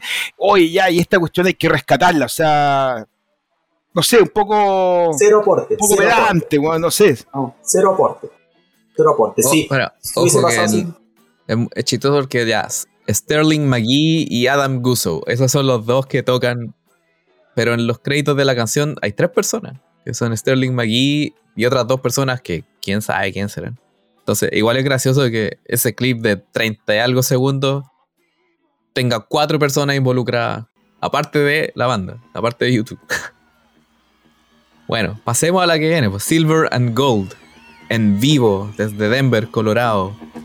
Eh, otra canción que tiene. Tiene otra frase- historia, bo. tiene Sí, historia y, y sí. también, y también tiene una frase que se come de la canción también. I don't mean to bug you. Ese, sí. Lo aburro, no es mi intención de aburrirlo. la- Sí, así como puta, ya hablé mucho. Per- Perdón por aburrirlo. Ya, toquemos. Eh, ¿Qué les parece esta canción? A, a- a mí me gusta. No voy a esperar que la toquen nunca más. Porque también era muy de su época, muy de la part de, la apartheid de, en Sudáfrica. Podrían ubicarlo en el contexto de ahora, obviamente, porque esas cosas no han dejado de pasar. Pero, ¿qué opinan de la canción? Del, del discursito en la mitad. Es como, como escuché en otro podcast que, está, que escuché ayer. eh, esta es como una canción política, pero sin darse rodeo, sin. No, directo, pa, pa. Sí. Me- a mí me gusta más que la versión, creo que la, la versión en estudio ¿no? viene como en unos lados B de Yocha Tree, en una versión de lujo, Sí. o sea, de... Me gusta más la, la- versión en vivo, me encanta cómo le pega Larry a la... Cómo, cómo lleva la batería. De hecho, el que mandaste tú, la, la versión remasterizada del director de Feel You Now, eh, se escucha clarito, la- la- la- el, ¿El sonido se video? escucha muy bien, el video. Ah, El- el está, pero está pulento, el, pulento el sonido, weón. Está bien, está, bien, está bien pulido, está bien trabajado. Sí. El discurso, el, el discurso es la cagada, weón. O sea, es un weón que habla ya, eh, Dios, Dios lo tocó con la varita y cuando tira la parte final de que I bug you, manita, bug, esa, la- esa, esa parte que no, no, no logro cachar bien, es, es un verbo que tampoco siento que se usa mucho, To bug como you. para decir molestar. ¿Sí? Bug you. ¿Sí? Claro, es que bug eh, significa bicho. Claro, por eso, la, como que como que mosqueando, te estoy Claro. mosqueando, no quiero mosquearlo, una cosa así, Es- yo creo que va, sí, va- como que literalmente sería eso. va, va- por ese lado. Y, y esa parte, y, de- y después DH entra con el blues. Y me acuerdo que en Saturday Night Live, eh, una vez hicieron, eh, Phil Harman hizo como una recreación de los estos duets de Frank Sinatra.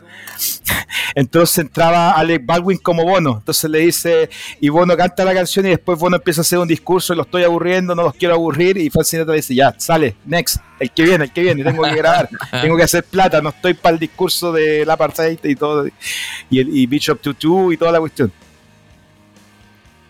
El, el, el, arzobispo Tutu, que después lo tuvimos en, en las pantallas en el 360 Era, en eh, Chile claro. Sigue vivo, no me acuerdo. Vamos, Oh, me pillaste. No, no le puedo seguir. Yo no le sigo la, la vida. Me da la impresión que falleció. Pero hace poco. A ver, pero Daffy, habla de, de este- Sí, murió en el 2021, a fin de año. De COVID. No sé No, no, si ya ahí estoy, tenía... estoy tirando, estoy tirando ahí la. Me la estoy jugando. Ya, ya está Nas- viejito el 87. Así que. Sí, no, nació el 31 y, y murió el 20, 90 años. Ya, Yo creo a esa altura cualquier No, cosa te mata. Claro. Cáncer de la próstata. Eh, Daffy, ¿qué onda con Silver and Gold? Eh, maravillosa. No, nada que- ¿Por qué? eh, la- sí, lo que pasa es que el proceso, el proceso desde que nació, el 85, eh, y fue grabada por Bono con Kate Richards, eh, para, la- para el disco recuperatorio, esto de apoyo a, a la parte, Sí, y de ahí, ahí, ahí está la carátula de, del- del- de los dibujos artísticos, esos que después salen en One, en el pop, ¿te acuerdas? Eh, Pepo. eh, no, honestamente no. Ya, bueno. Sun eh, City se llama el álbum. Sun, Sun City. Sun City, que también Sí. Sun City es una canción en la que participa, participa participaba Bono. Bono, con la que Sí. cerraban los, los conciertos del, del Amnesty Amnistía. International del 86. Mira, busca el disco y te vas a dar cuenta inmediatamente. Busca el disco Sun City y, te- y cuando veas, después cuenta, porque me da lata buscarlo. Eh, lo que pasa es que la evolución desde de esa versión folk a la que pasó después en el disco y a la que tocan después en vivo hay un crecimiento y eso se agradece. Entonces la versión en vivo es, mucho mejor y, da pie a que haga más eh, un poquito de experimentación en la misma gira, porque yo he escuchado hartas versiones de Silver and Gold en, en la gira. Así que eh, me gusta mucho, me gusta mucho, nada, nada que decir. Y, y es propio, hice una canción ideal para la gira del Joshua, era ideal, ideal, o sea, era parte del concepto de la gira del Joshua, así que era lamentablemente, como todos los lados B del disco Joshua Tree, quedó fuera del disco.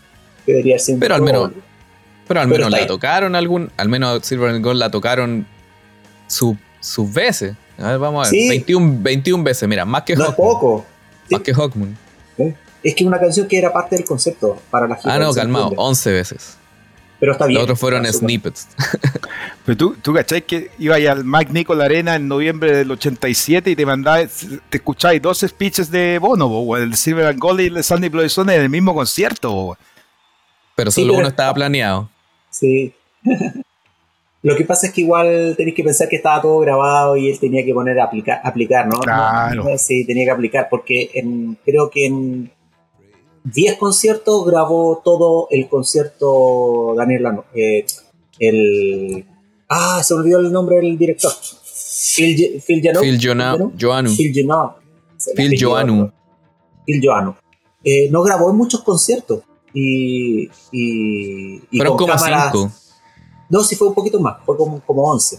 Y obviamente necesitaban una grabación top top, que fue la que la- los dos conciertos de final de, de gira.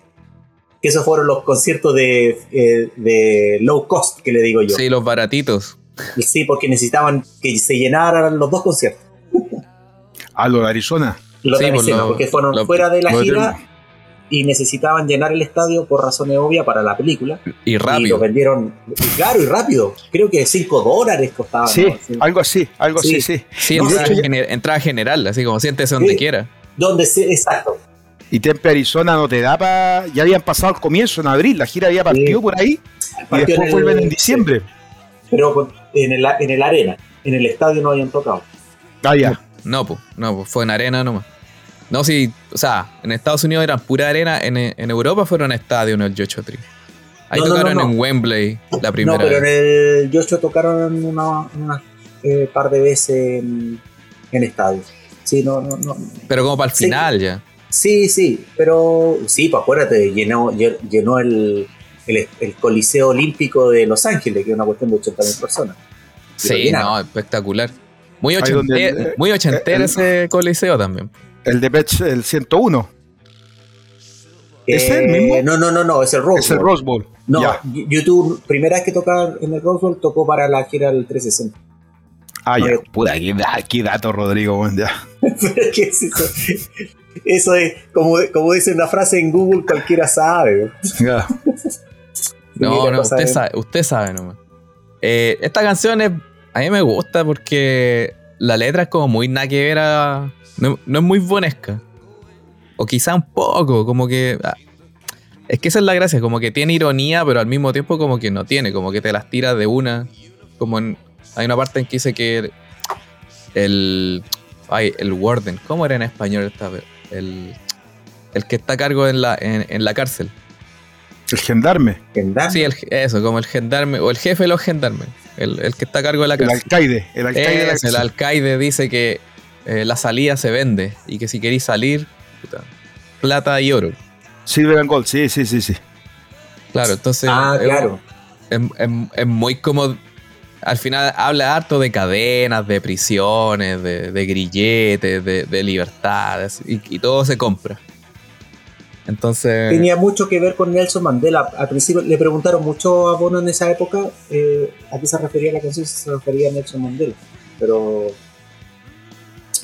tenía que ver con el concepto de apartheid completo, o sea, con todo lo que era eh, el, casi esclavismo que tenía el sacar eh, los, eh, los yacimientos de diamantes que había en, en Sudáfrica, Cómo, ocupaban a la, gente afroamericana, afro, gente negra, que trabajaba ahí a niveles de esclavismo. Entonces era terrible el concepto. Y era como la, la pelea global, eh, no sé, alguna gente diría progre ahora, es como, pero era como la, la pelea global moral de los 80. El apartheid eh, en, Sudáfrica. De hecho, yo creo que no hay una cruzada de ellos tan fuerte hasta Wakon con la chica de, con la presidenta de Birmania, de Myanmar. me, me, recuerda más o menos como eso. Se parece. Claro, pero ahí está ya más personalizado, pues esto era más como en general. Claro, eh, es que exacto, eso sí. Pero es que también eran años como, o sea, pensemos que era esto en dos años fue el Live Aid, después fue la Amnistía Internacional, después vino esto. Entonces que era como ah, harto compactado en dos años. Sí, sí.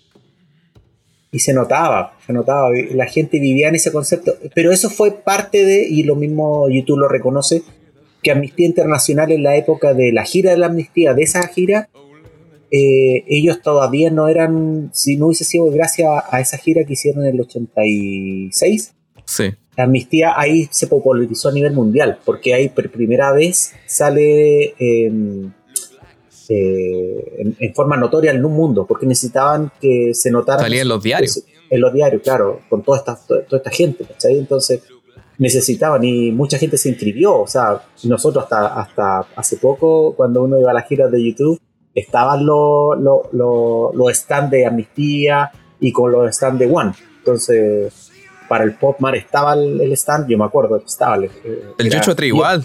También, pues, todo, todo, todo la gira, todo, pues, era, era parte de. Y, y, la banda siempre defendió hasta el día de hoy. En sus discos sale la dirección de Amnistía, donde usted se puede inscribir y ser socio y ayudar o aportar. Bueno, pasemos a la canción que viene, Pride en The Name of Love en vivo, que yo creo que es como el... Otra frase también. ¿Cómo? Otra frase también para el recuerdo.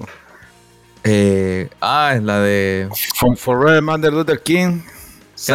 claro. Claro, y uno quiere también que la hacían toda la gira. Eh, no, pero igual la ha hecho un poco. No, no, no, lo que pasa es que sí, algunas frases sí, y otras frases no, pero quedaron ahí registradas. En, el, en la gira eh, yo tengo eh, aquí guardado esa sí, la, esa sí la decía más constantemente. Sí, yo debo tener unos 30 conciertos del Joshua y en casi todos que yo he escuchado así decía, marcaba que era obviamente una canción para MLK, o sea, el, Entonces en ese sentido lo decía, lo mencionaba, o antes que empezara la canción decía esta canción. Eh, de, hecho, a veces en la gira, antes que empezara la canción, para darle conciencia a la gente, le explicaba. En, pleno gira el Joshua decía, mira, esta canción es a propósito de, y contaba un pequeño speech antes de empezar la canción, para que la canción, para que la gente entendiera a qué se refería. Eso lo hizo mucho en el Joshua. Se trata de esto, gringos giles, entiendan. aprendan. Aprendan, mierda. Eh, puta, este Pride yo lo encuentro la zorra. En verdad es, muy, bueno, es muy bueno, mucho poder, Bono ahí, pero eh, la garganta en fuego. La batería de Larry espectacular también. Sí. todo es poderoso, la, versión es poderosísima. Después todas las otras de ahí en adelante han sido como bajando, bajando, pero también cosas de la edad también, no sé. No, no, pero em, volviendo a lo mismo, de hecho la versión del Lockdown es muy similar. Eh, de hecho la gira del Lockdown es muy parecida al Yocho, entonces eh, eh, se, puede, se puede explicar la gira del Ham, el Lockdown. También la, Pride sonaba increíble porque lo tocaban a un tempo que era adecuado a esa versión rock and rollera de, de que nació. De hecho era mucho mejor la versión, si nos ponemos a pensar en la versión del disco, es mucho mejor que la del original, porque es mucho más poderosa, tiene más power. Y ahí es lo que me refiero yo que siempre esta canción para mí fue el principal, el principal single que tuvo Ratman porque la tocaban en todos los programas de televisión musical, la versión de Pride. La tocaban, tú, prendías ahí en la época nuestra, magnetoscopio musical, más música, cuando querías promocionar, claro, si tocaban Desire, bien, pero tocaban Pride ¿Por qué razón? Porque era la canción que marcaba, marcó el, antes y un después. Y por eso mismo la gente conoció, el, conoció, conoció YouTube con esa canción. Sí, esa pues fue, El, fue el primer single global, la canción que más lo conocían por todos lados, más que Sunday Love is y más que New Year's Day. Pride es la, la canción de los 80 pero teniendo video, o sea, la canción teniendo un video propio, se popularizó mucho más la, versión de, vivo, la versión de Ham. Sí. Ese, ese pase que le hace Bono a, Diech, Diech, para que empiece solo también, oh, pero era fuerza, fuerza, fuerza, o sea, no... Bueno, era, era el cierre del concierto antes del encorpo. Exacto. Claro, y un cierre ahí, así, pero... la gira del Yocha cerraba, claro, los primeros 16 canciones, claro, con esa zafada. Y un cierre a todo lo alto también. Oye, pero era, era un, el, esa, o sea, uno ve los setlist y dije, oh, hubiese estado en esa gira, Dios mío. Porque imagínate, eh, las últimas cuatro canciones para cerrar la primera entrada del Bad, October, New Year's Day y Pride. Con eso cerraban. Antes de ir, antes de, antes de bajar al escenario y después subir. Pero con eso quedáis loco. O sea, la gente. Y el, concepto de la imagen, eh, te das cuenta que es como. Para mí, la primera vez que lo vi, yo me di cuenta que. Oh, la cantidad de gente. Había mucha gente, pero te das cuenta que es verdad. En esa época ya YouTube ya, ya hacía giras 360. En esa época, eh, para la gira, la gira del Joshua Tree, tenían que vender toda la arena completa, completa y ponían el escenario un poquito atrás y ahí la cancha para adelante. Es, imagínate el, Movistar Arena completa como lo hizo Upper Jam. Lleno completo, el escenario en una esquinita y el, público hacia adelante. Así lo hacía YouTube en esa época porque era tanta su demanda que tenían que venderlo completo. Entonces, un escenario que, o sea, un estadio, una arena, que entraban 15.000, 16.000 personas, lo, lo, llenaban con 18, 20.000, porque lo llenaban completo el estadio, completo. Entonces, eso fue nuestro primer concepto 360. Entonces, cuando tú ves el video de Pride y prendes las luces, te das cuenta, oh, que está lleno esto, y que hay, loco. O sea, esta banda yo la tengo que escuchar, porque no puede ser que toda la gente esté encima viendo una tremenda banda. Dice blanco y, blanco y negro tan épico que lograba la, la película. Sí, bueno, bueno, YouTube ya venía haciendo eso desde lo, desde en el Unforgettable Fire también ya venían vendiendo atrás. Pero claro, esta fue como la primera gira full en que, en que vendían todo, todo, todo. Todo, todo, todo. Em, ¿Qué puedo decir esta versión? Más allá de eso, no sé, me encanta el poder, el poder. eso es. Ah, y un, y un dato que después vamos a ver cuando hagamos el audio comentario de Rattle Home, la película en la película. Eh, en la película le suben el volumen al final. No sé si se han dado cuenta. Sí, por supuesto. Al, público le suben el volumen. ah, sí, sí, sí, sí. Muy, y es muy obvio. Y es muy obvio. es lo peor. Ya, Es parte pasemos de, pues, parte de. a, a la canción que viene, el, el- el segundo lado. Ya con- aquí como que empieza a ser un disco propiamente tal. Angel of Harlem. Angel of Harlem, una canción que está inspirada en Bo Diddley y también... Bill Holiday. Ah, perdón, sí, Billie Holiday. Billie Holiday. Sí. Que grabaron en Memphis, en los Sun Studios, así como. No sé si grabaron ahí mismo cuando fueron en, el, en la película. No, uno, yo no tengo idea cuánto tiempo estuvieron ahí, pero la grabaron ahí. Yo tengo con, esos se- datos. con sección. Espérate, calmado. Con sección eh, de bronces. Eh, y bueno, una canción muy famosa, muy conocida, como una, una de las pocas como canciones de YouTube que uno sabe que siente que es como alegre, como de por sí. Eh, así, ya vamos con tus datos, los Daffy datos, pues a ver, sorpréndenos. A ver, grabaron ahí en, en los Sun Studios, eh, grabaron, si mal no recuerdo, seis o siete canciones, eh, incluso más, pero tengo la seguridad que fueron seis o siete, completas. ¿Siete? Ya. Gracias. Eh, Seis, eh, dice. ya, entre las fechas del 29 de noviembre y 2 de diciembre estuvieron ahí. Tengo la fecha exacta. Ya, cuatro días. Sí, tuvieron cuatro días grabando ahí en un lugar que no era estudio de grabación, era un museo solamente. Eh, llegaron y, y los muchachos patudamente llegaron con su estudio portátil que andaba trayendo eh, Jovin, el, productor, y se instalaron allá, llamaron al, al ingeniero que produjo a- al señor eh, Elvis Presley y a toda la época, la gran época de John Coltrane. Y es increíble cómo tú tienes algunas canciones y en cuatro días puedes grabar tantos éxitos. Y, y incluyó B.B. King, porque estaba B.B. King con ellos ahí en esa grabación. Y a mí me impresiona, me impresiona que la capacidad que tenían, o sea, tú estás en plena gira y tu capacidad artística es tan fuerte que tú tienes la capacidad de poder grabar en cuatro días tantas canciones. Yo lo comparo a la época actual de, de YouTube que tú ne- necesitas meses y meses y meses y meses para grabar una canción. Y a mí eso me, me, me, me exaspera y me, y me complica, sobre todo porque tengo el ejemplo relacionado de esas épocas de los 80 versus las épocas de ahora. Que no sé qué les pasó, que no sé, no creo que sea una tranca eh, artística. ¿Por qué en esa época sí podían y ahora no? Teniendo más experiencia incluso. Bilbao. Puta, a mí me encanta Yellow Harlem, weón. Eh, bueno, ellos dicen ahí en la, en la entrevista, en la, la película, grabamos seis canciones en seis horas. Ese es el, es el dato que, manejo. Claro. Y cuando ellos la cantan, que está ahí todo, todo el tema del error, me acuerdo que la, la letra todavía no es la definitiva. O sea, están grabando ni siquiera con el proyecto final de lo que, de lo que cuál, cuál va a ser el producto final. Exacto. Y Exacto. como segundo single lo encuentro impecable, el, el video me encantaba.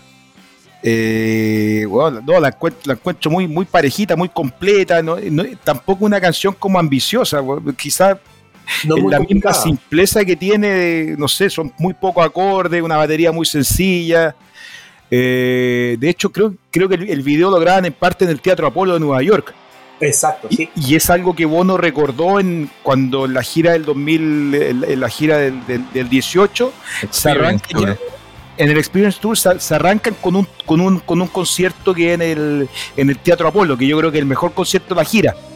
Cuando Buenísimo, aparece este, este grupo australiano con vientos que lo Con acompaña con, con Angel of Harlem. Entonces, puta, es, una, es una canción que me, que me toca. yo- y qué bueno que la mantuvieron en la noche y espero que esté cuando vaya. Yo tuve la suerte de verlo el, el Madison Square Garden el 2015, cuando subió en Desire, Bono subió a Jimmy Fallon. Ah, la versión de después- Desire. Claro, y después Jimmy Fallon presenta a The Roots, que es la banda que lo acompaña, y que entran con todos los vientos, con todos los bronces, para cantar ellos Harlem. Y, y escucharlo con, con más encima con los bronces, puta, la piel de gallina, lágrimas, weón. No, es la- impresionante. Y aparte No, tú que, bueno, suerte, el, weón, el- qué el buena. Jimmy Fallon y el programa de él lo hacen en Nueva York, entonces está como... Claro, claro, como ¿no? Como- asociado como- también. claro, se, se fueron en metro, pues, weón. Claro. ya, eh, las, can- las otras canciones que grabaron fueron When Love Comes to Town, Love Rescue Me, She's a Mystery to Me, Can't Help Falling in Love y Jesus Christ, que es un cover de Goody Guthrie. Exacto, tal cual. ¿Cuántas fueron al final? Seis, seis, Seis. canciones. Todas están registradas menos She's a Mystery to Me que está solamente grabada en vivo por YouTube, porque esa es una el primer single del último disco antes de fallecer de Roy Orbison, que la, la, Uf, la grabó. Que era para él. Era para, era para él. Y Pero no hay una de Willie fue- Nelson. No hay una versión de Willie No, Nelson no. de esta. O sea, si hay alguna, no, no te la ubico. Sí, creo que hay una. Sí, por algún lado lo, lo tengo medio en la cabeza. Eh, bueno, cuando hablamos de que Billie Holiday era parte de la inspiración de la canción, claro, eh, hay una parte de la letra en que habla de Lady Day.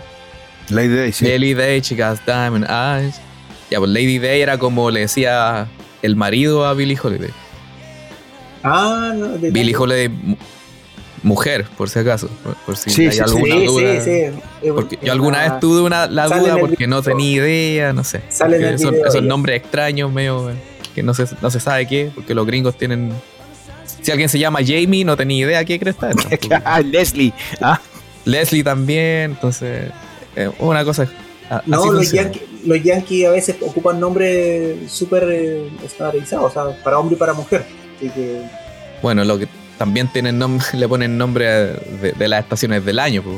Eh, April. Su- Ah, Summer. April, Summer. También de Ah, claro, ya, ya, ya, de veras. Summer. eh, claro, abril, o- august también. Sí, Porque August Ya es no. Augusto. No, está bien. eh, Que August Sí. viene del concepto Augusto. Pero January, enero. January. Jones es una, es una actriz. January Jones. Ah, parece que Bilbao la conoce. ¿eh? No, no, no, no, no. No, no. pero No. January Jones, así como. Enero Jones. Me vas a tener que buscarla, porque no sé quién. Eh, en- enero González. eh, January bueno. González. Oye, Pasemos a la canción que vi- Pasemos a la canción que viene. pues. Ya, Ya, pues démosle, démosle. 6 minutos 24. Es, creo, es la canción más. No es la más larga, solo por 6 segundos. Love Rescue Me. Bono y Bob Dylan, los letristas. Tal cual. ¿Qué opinan de esta canción? ¿Les gusta o no? No, ¿Qué- increíble. qué- increíble. ¿Increíble? increíble. Y la versión en vivo es a toda raja. A toda raja. Sí, eso sí. A toda raja. Porque la canta con, Con B.B. King, con la, con la banda B.B. King. Sí, con la banda de B.B. King. Y los coros y todo. No, maravilloso. En estado Sí, puro. y que bueno, fue la, fue- él ha sido hasta ahora la sorpresa de, de YouTube en Las Vegas. Una canción que La nadie versión- esperaba. La versión es lo más mala del mundo. O sea, sí, se podría trabajar Es más. mala. No, no, si es mala. la- con una guitarra con, a destempo, con un. No es una un- guitarra, con- es un ¿Qué es lo bajo. que Es, es do- es The Edge tocando bajo. Ya, Ah, como Forti, ya. ya, ya. Sí, es The horrible. Edge en el bajo. Horrible. Pero no- yo no, o sea, no es mejor si que sé. la del 89, No Obviamente. estoy seguro. No estoy seguro. Pero que a mí- bajo. Pero sí, ya, pero bueno, tú lo viste. yo Ya, tú estuve lo ahí, viste, ya te- yo vi ya, el bajo. Ya. si no has visto video, mirarlo. es Es cosa que tuya. suena, suena, no suena como bajo, por eso te digo. No, pues sí. Le mete, cha- le mete sus chayas de The Edge, pues, pero es el bajo. Él toca el, el eh. bajo. Eh, A mí no me gusta. No- ¿Qué no te gusta? ¿La versión de ahora o la No, canción no, en la, general? canción de la, la canción en general. O sea, Love Rescue Me y Herland no. Puta, son las dos canciones como que. no, Ah, no. y justamente son las que más me gustan del disco, ¿viste? No, en, gustos, en gustos colores. En gustos o colores. sea, de, de hecho, de Love Rescue Me ni siquiera he visto los que, que me gusta ver la, weón, lo, lo que van a tocar, así como. ah, ni siquiera lo he visto como la. cómo van. No, de- eh, eh, Love Rescue Me eh, me gusta la parte final. Ese parara, cuando entran los, los bronces también. Ah, sí. Pero- cuando, ya, cuando Bono ya se pone a gritar como. Claro, claro. como ¿no? loco. Esa, la- el, el último minuto, la parte desgarradora, eh, pero la- el, el comienzo la- y la, primera parte. Puta, no, me- se, me, se me hace larga. Sí, se te, se te extiende mucho. Son demasiados seis minutos. no, No es como Hawkmoon. No, no, no, no, no, no, no, no. Lo, inter- lo interes- lo interesante es que esta canción ya es YouTube con Bob Dylan y todo, pero en verdad es como es Bob, es YouTube haciéndole siendo la banda de Bob Dylan, porque esto es Bob Dylan. Bob Dylan Sí, ochentero, sí. setentero, esto Sí. es Bob Dylan. Una No, gran de canción. YouTube cero. ¿Y qué tiene? Pues es buena canción. No, no, no estoy diciendo que sea malo. Estoy diciendo que si uno va a escuchar, no sé, canciones en especial de, de esa época de Bob Dylan, que es como la, la, la, la época mala, dirían muchos, como la época en que como que desapareció un poco, porque no sé. Recordemos que Bob Dylan es judío. No, sí, es judío, pero es cristiano. Y, y como de los 70, como en mitad de los judío, 70 en adelante, judío. se, se metió como en como en religión, entonces todos los discos están como son muy religiosos también. Pero Bueno, que- también está la conexión con Pero es que Bono, pues si Bono todos sus discos son religiosos, no hay ninguno no, no, que no, no, sea no, religioso. no, estoy diciendo que Bob Dylan como que en esa época como que no era no era estrella, pues no era la estrella de los 60, ¿cachai? No era Eh, pop. Sí, sí, sí. De hecho, eh, si te pones a pensar, eh, gracias a Daniel Lanois, Bob Dylan Sí, volvió a ser el gran Bob Dylan. Porque, Claro, y eh, eso, eso iba a decir, porque anual le produjo el disco, creo que del 86, justo el antes de 86, esto. Entonces ahí, hizo- ahí tuvo la conexión. Bueno, ya por supuesto. se conocían de antes con Bono, porque Bono lo entrevistó 84. en, en Slane Castle del 84. Pero claro, aquí viene un poco más de conexión musical. Eh, a mí me gusta la canción, pero claro, me gusta mucho más la en vivo. Es demasiado buena con BB King y también con Bono ya desatado. Pero esta igual tiene como. Tiene. YouTube siendo no YouTube, por fin resulta. No, no siempre resulta, pero aquí siento que resulta bastante. me Estoy en mucho. desacuerdo con tu teoría, eh, estimado. Porque Pero pues son teorías, ¿no?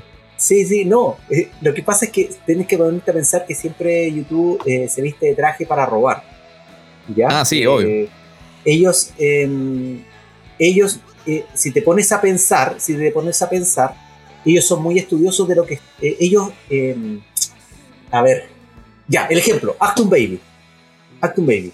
El Acton Baby eh, es el típico ejemplo de que YouTube necesitó todo eh, un, un conocimiento nuevo de música que estaba en ese momento en... O sea, Soda Station es escuchar cualquier banda alemana de industrial. Entonces, YouTube, eh, o sea, ¿lo podemos acusar de plagiadores? Claro que sí.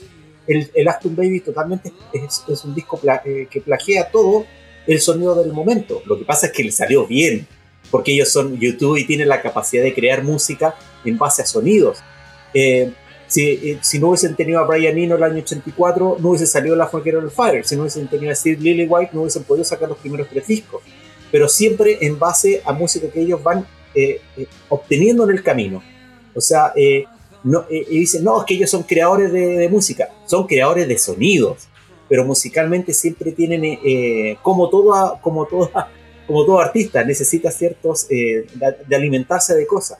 Obviamente, si tú tienes a Bob Dylan, no va a sonar Nitzerev o no va a sonar Night Snail. Si tiene a Bob Dylan, va a sonar Bob Dylan. Si No, tú, si estás si tú estás, eh, si tiene a One Love Comes to Town, va a sonar eh, B.B. King. No va a sonar eh, Iyapu. ¿cachai? Entonces, eh, en ese sentido, yo te entiendo lo que tú me estás explicando, que es como renunciar a la música anterior que estaban haciendo. O sea, al proceso que venían haciendo. Y si tú, claro, escuchas Love Rest to Me, claro, es Bob Dylan, por supuesto, están con Bob Dylan. No pueden estar renunciando a lo, que ellos, porque además, uno de los que hicieron la canción es Bob Dylan. Entonces, y la letra, Bueno, igual es como- aparte todo este disco se trata de como YouTube poniéndose el traje de otra gente. Por supuesto, obvio. Es, Pero, es- pero es a lo que a lo que voy es que en esta en esta canción en específico, puta, el traje les queda pero a la pinta, ¿cachai? a Se la lo ponen, pinta, la se lo sienten bien y, se- y Exacto. suena bien y se sienten bien, ¿cachai? No son YouTube, ese es el problema. Además O, que o es podríamos decir que es un problema. Ojo, ojo, y es muy importante el productor, el sonido que generó él, para mí uno de los mejores discos grabados de música original de YouTube es este disco. O sea, cuando tú analizas eh, en detalle, te pones los audífonos y, y te metes dentro de la canción, eh, la cantidad de instrumentos que son, son tan re pocos, son cuatro instrumentos, ¿no? y a veces hay una segunda guitarra, porque a veces se mete bono, eh, eh, y no hay mucho, no hay maquinaria detrás. De hecho, para mí es el último disco análogo que tiene YouTube esencialmente, ¿no? a excepción de Good Party. Y aparte, bueno, este disco está, es, es como tan Frankenstein, como de cosas por aquí, por allá, grabado acá, grabado acá, que en vivo, que no. Claro, es, es un poco de una ingeniería produ- de producción increíble también. Sí, No, eh, Jovin la hizo, a mí me encantó con su producción, o sea, eh, yo agradezco, me gustaría que por ejemplo Steve Lillywhite y, y Jovin estuvieran de nuevo con YouTube, eh, más que la nueva y, y no, porque... Pues Lillywhite está. Lillywhite Sí. está. Pero ahora, ahora. Y de repente... Pero Jovin bueno, ya no produce. ya no produce, no, se Yo- Jovin ahora está plata. dedicado a ganar plata con, plata, con otras cosas. Sí, pues él es productor nomás. Y de, de- él es dueño de, la, de, una, de una gran corporación musical. y Bueno, eh, la hizo bien, la hizo de luz. Cabro joven, Lolito, que ahora en esa época era un cabro. Eh, esencialmente la canción es, es eso. O sea, si te pones a analizarla, yo siempre le digo a la gente, escuchen las canciones originales del Rattle Ham que son maravillosas. Musicalmente es- están grabadas. Bono estaba en estado puro. Bono tenía incluso mejor voz que en el Yocho. Por eso yo. Sí. Bueno, no estaba gritando todo el rato, pero, pero aquí como que en un ambiente controlado la proyectaba mejor. Bueno, vamos a la canción que viene. When Love Comes to Town. Una canción con B.B. King, una de las más famosas también del disco. Que también tuvo su video, que es una mezcla. En verdad el video era el, el del and Hum, como esta mezcla de ellos ensayando en vivo y después tocándola en vivo. Eh, When Love Comes to Town. ¿Qué les parece esta canción? ¿Qué parte le- qué, es lo que más les gusta esta canción? A mí me encanta porque también tiene la, la misma y como impronta de Angel of Harlem. Es como divertida, no- como que no pretende mucho más que solo como musical. Co- Como diría Larry, es un viaje musical. Esto es un viaje musical. Sí, sí, lo que pasa es que entretenido. B.B. King, cuando eh, en la película sale hablando de la canción, y dice que la- las letras son muy pesadas, la dice muy heavy. Eh, Son muy profundas. son muy profundas, a eso se refiere, a la profundidad de las canciones, porque esencialmente el rock and roll de los 50 y los 60, no- las letras no, era la, no, no se caracterizaban por profundidad. Entonces, para, para B.B. King escuchar una, una bonita canción que le gustó mucho, que estructuralmente le encantó, y eh, eh, obviamente le agregó después su- sus solos, pero la letra la encontraba muy, muy, muy pesada, muy profunda. Entonces, O sea, es que, la de can- hecho- es que la canción, la música en sí es como tan como simple y la letra es profunda. súper Entonces sencilla. esa Sí, pues sí, es, tiene la clásica acordes como contrabalance Claro. de YouTube.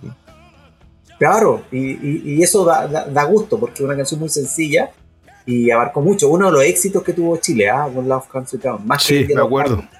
Eh, sí, y. mm, eh, era una canción, fíjate que em, costaba para la banda tocarla porque decían que era muy difícil, porque esencialmente nació como una canción con acompañamiento de bronce.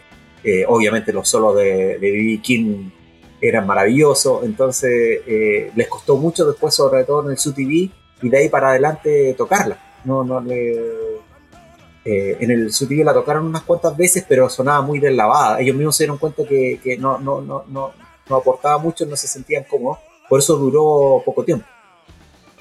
Sí, no, la can- y bueno, la cantaba como. eh, es- hay una frase como en inglés que como scat singing, que como uk, uk, uk, uk, ¿cachai?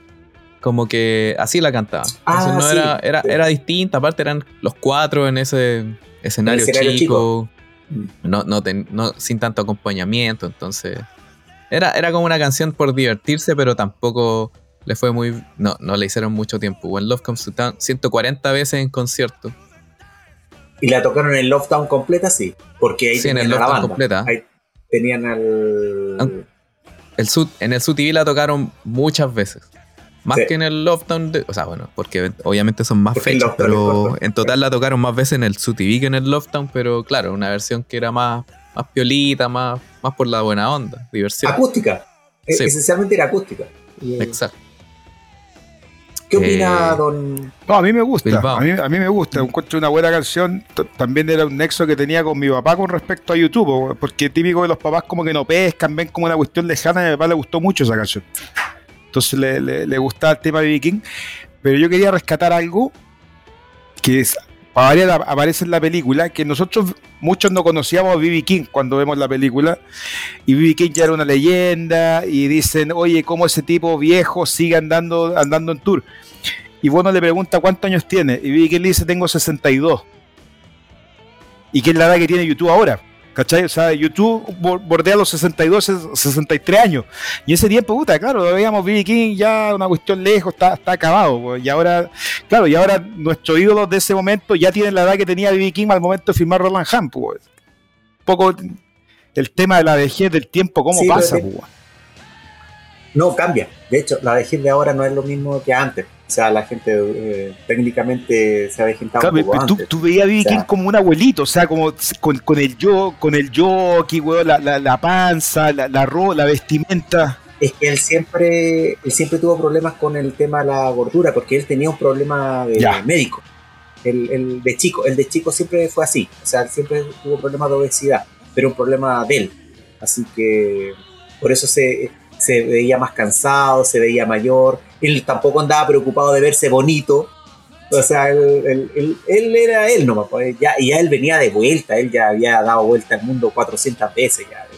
Él lo conocía todo el mundo. Entonces, pero claro, pero para la juventud de esa época que era fanático de YouTube, descubrir el rock and roll por él, por el, por el lado de él, maravilloso. O sea, fue un gran aporte que hizo YouTube a las nuevas generaciones de conocer el pasado del, rock. Y eso se agradece. Y después, B.B. King tocaba la canción en sus shows, pues. Sí. No, la tocó siempre. Nada, no, pero él era parte de su setlist. Y todo el mundo la conocía. En un formato de, él, que era más rápida, un formato más rápido. Pero era, lo, transformó al gusto de él. Y también es muy buena la versión del, Sí, en la versión del Love Town me encanta cuando como que hacen como un intermedio, como que se ponen como a predicar del amor y, cosas así. Y aparte, no sé, pues lo, eh, en la versión del, del Love Town es más lenta la canción un poco, pero suena más poderosa. Porque también tiene como bronce en vivo y como que se siente. Aparte, la sección de bronces de B.B. King, puta, eran, eran famosos. Sí. Famosísimos.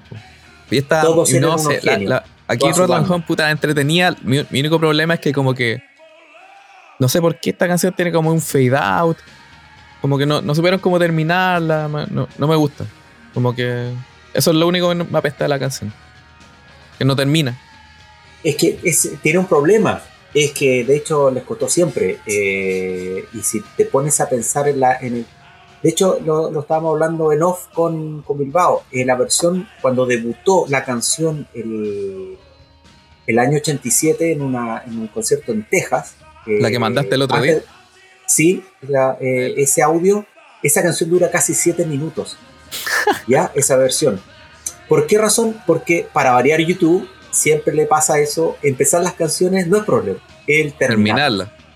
Con, tenemos una infinidad de, de, ejemplos. Uno de ejemplos es Bad. Bad eh, no, nunca se terminó. Incluso cuando se grabó, no se terminó de, no de grabar. Eh, ellos se dieron cuenta que recién en vivo pudo evolucionar. Eh, y ahí se dieron cuenta que ahí podía terminar. Eso le pasó con World of que no, no sabían cómo cerrarla.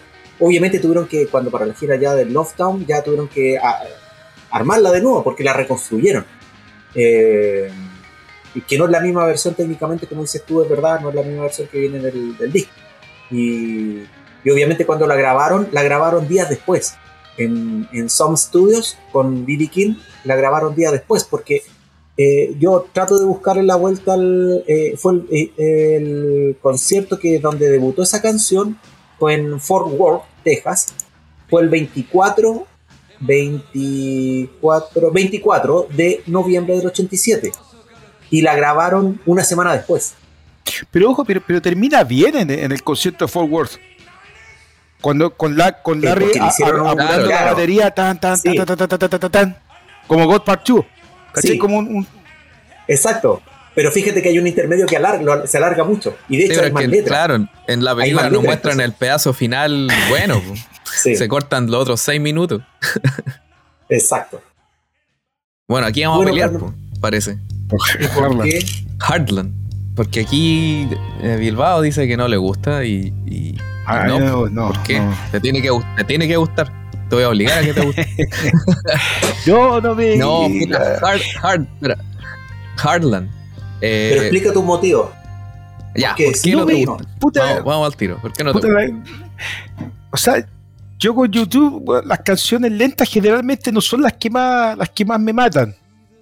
Lo único que rescato es que la, la, batería, me acuerdo que suena la caja como el A Sort of Homecoming de, de la Forget of Fire. La estuve escuchando, de hecho la estuve escuchando en la tarde. No, puta, una canción, claro, la, la, puedo tener ahí como, como fondo, no la no es una cuestión que me desagrade, pero no es una canción que me, que me mate. Yo una cuestión de, de gusto personal. Sí, está Nada más, no. Es, demasiado relajada. Es demasiado. Puta, tremenda. Sí, es como de un viaje de tarde, como de vuelta. Sí, sí, se siente. ¿no? Bueno, un viaje, de viaje. ¿Cómo? La tocan cuando van a Graceland. Ah, es, en, la película, en, la película, no yo hablo como en general, así como de escuchar. Ah, claro, recorrer todo el sur, eh, hay mucha alusión ahí al sur profundo. Ya, lo puedo explicar yo. Lo voy a explicar. A ver, dale. Dejémoslo mater, vamos, vamos a lo pro. No, no, no, sí. Hardland, se originó a partir de un viaje que hicieron el bajista Adam Clayton y el cantante Bono. Eh, hay un. Eh, bueno, la canción en sí eh, nació en la sesión en Unforgettable Fire. Por eso tú tienes que decirle que te gusta. Porque nació en el en Unforgettable Fire. Quedó fuera por como muchas canciones en Unforgettable Fire. Pero no completa. No completa, no, pues nació la idea y los demos, tú sabes que YouTube nunca deja guardado cosas completas, quedan así dando vueltas nomás. Son pedazos de. Son pedazos de. Y después los rescatan y los vuelven a tomar. O sea, es un tema que sucede. Eh, sí, esencialmente una, es una canción de carretera. Si es que te pones a pensar como. Tiene esa idea que por eso la hizo Bono. O sea.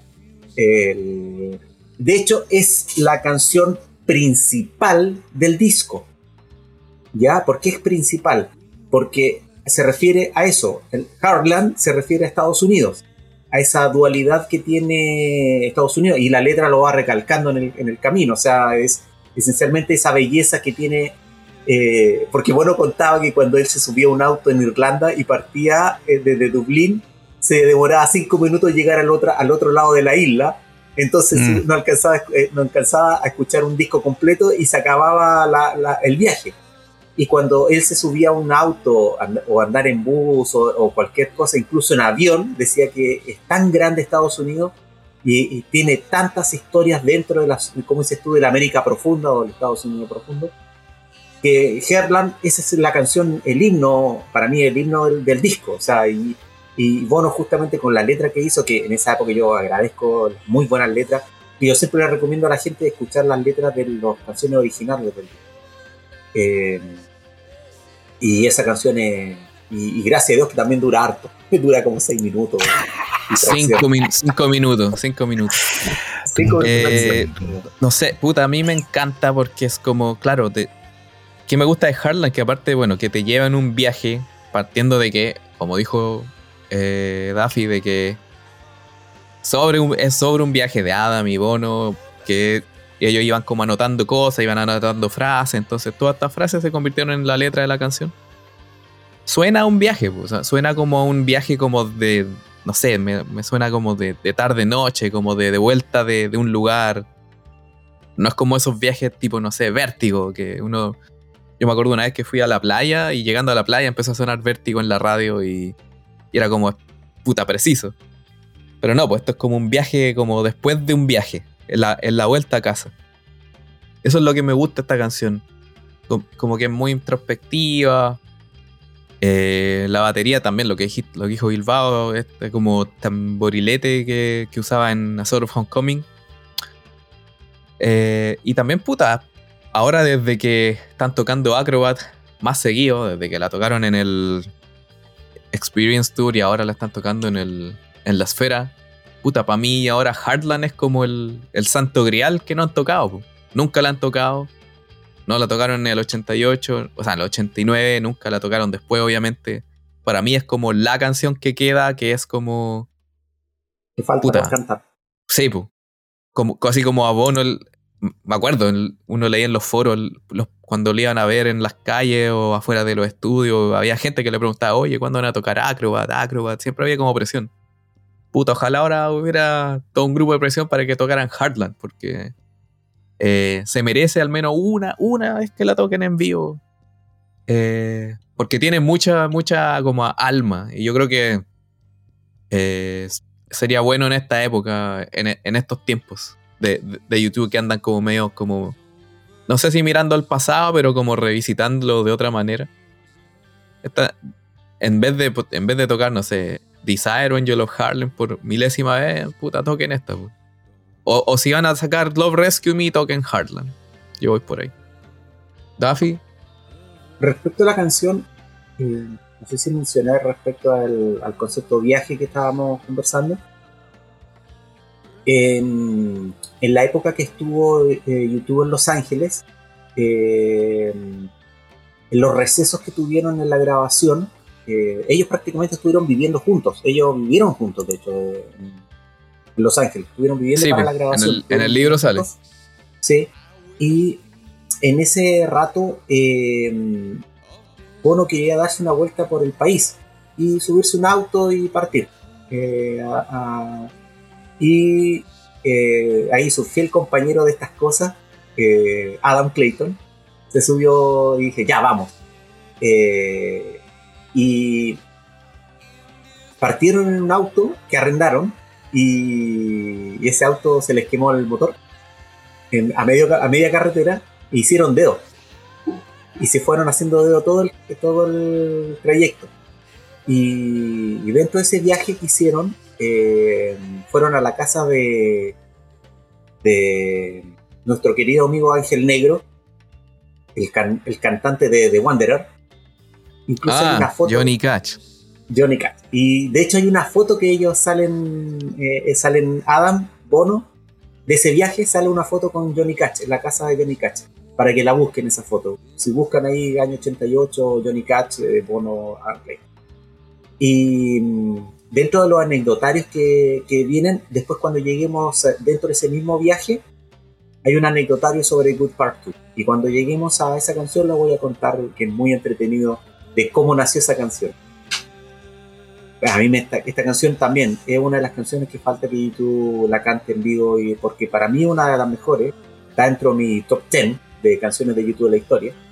Y justamente porque eh, a mí me tomó el lado, como dices tú, Pepo, el lado más humano o incluso el alma, toca mucho el alma, porque al entender el concepto de las canciones te ayuda mucho más a tomarle el gusto, que no será no solamente por el lado de sonido, de, cómo suena una canción, si uno a veces entiende lo a qué se refiere, porque para nosotros de lengua castellana no, nos demoramos más en entender una canción porque al ser de lengua inglesa tenemos que después dar una vuelta y traducirla. Pero cuando se escucha por primera vez, eh, claro, lo que nos afecta mucho más es el, sonido, que se agradece en YouTube por ese buen sonido que tiene. Entonces, cuando uno analiza después las letras, le da mucho más valor al, concepto y por eso a mí me gusta mucho, muchísimo. O sea, si, si se hablan del Joshua Tree y del Rattle Home como carta de amor Estados Unidos, esta es, pues, esta aquí, como dijo el Daffy, esta es, esta es, literal. Esta es la, canción principal. Y, al Estados Unidos, puta, del medio oeste central, del medio oeste, Illinois, Mississippi, todo eso. No, nada de Nueva York, nada de Los Ángeles, puta, el medio, el medio. Nuevo México, todo, todo lo que ellos hicieron en esa gira, conocieron que era, era una esplanada larguísima, con casi sin cordillera. El, corazón de la lechuga. El corazón de la lechuga, y bueno, después podemos pasar a la canción que viene, que como recién dijo Duffy, God Part 2, God Part 2, una canción que es como eh, respuesta a la canción God de John Lennon, que también tiene como esta, esta cosa de como yo no creo en, que es una como de construcción de Dios y también de, de él mismo como, como celebridad del rock and roll. Y puta, Bono lo agarró, le, puso más letras, le puso más... Aquí, aquí, se descargó también con varios agentes y, le pusieron rock and roll y aquí comenzó, puta, en parte la Acton Baby también. Totalmente de acuerdo. No, no, totalmente de acuerdo. A mí esa, es la canción que como que se descuelga un poco, que anuncia lo, que se viene. Ya, ya es la guitarra, un poco la, guitarra que se usa, que usa Desire en la gira de Aston Baby, en el Su TV. Y el, eh, bueno, a mí me gusta tocar la batería, entonces como tengo esa deformación y la, batería de Larry Mullen con los dos timbales al lado, es de una potencia espectacular, pero sobre todo me llamó la atención a mí la guitarra de The Edge, y una canción también corta, una canción rápida que va al callo, que después de un comienzo que, es muy bueno, eh, cuando ya entra fuerte no, no, no te suelta hasta el final. O sea, perfectamente pudo haber sido un buen single, weón.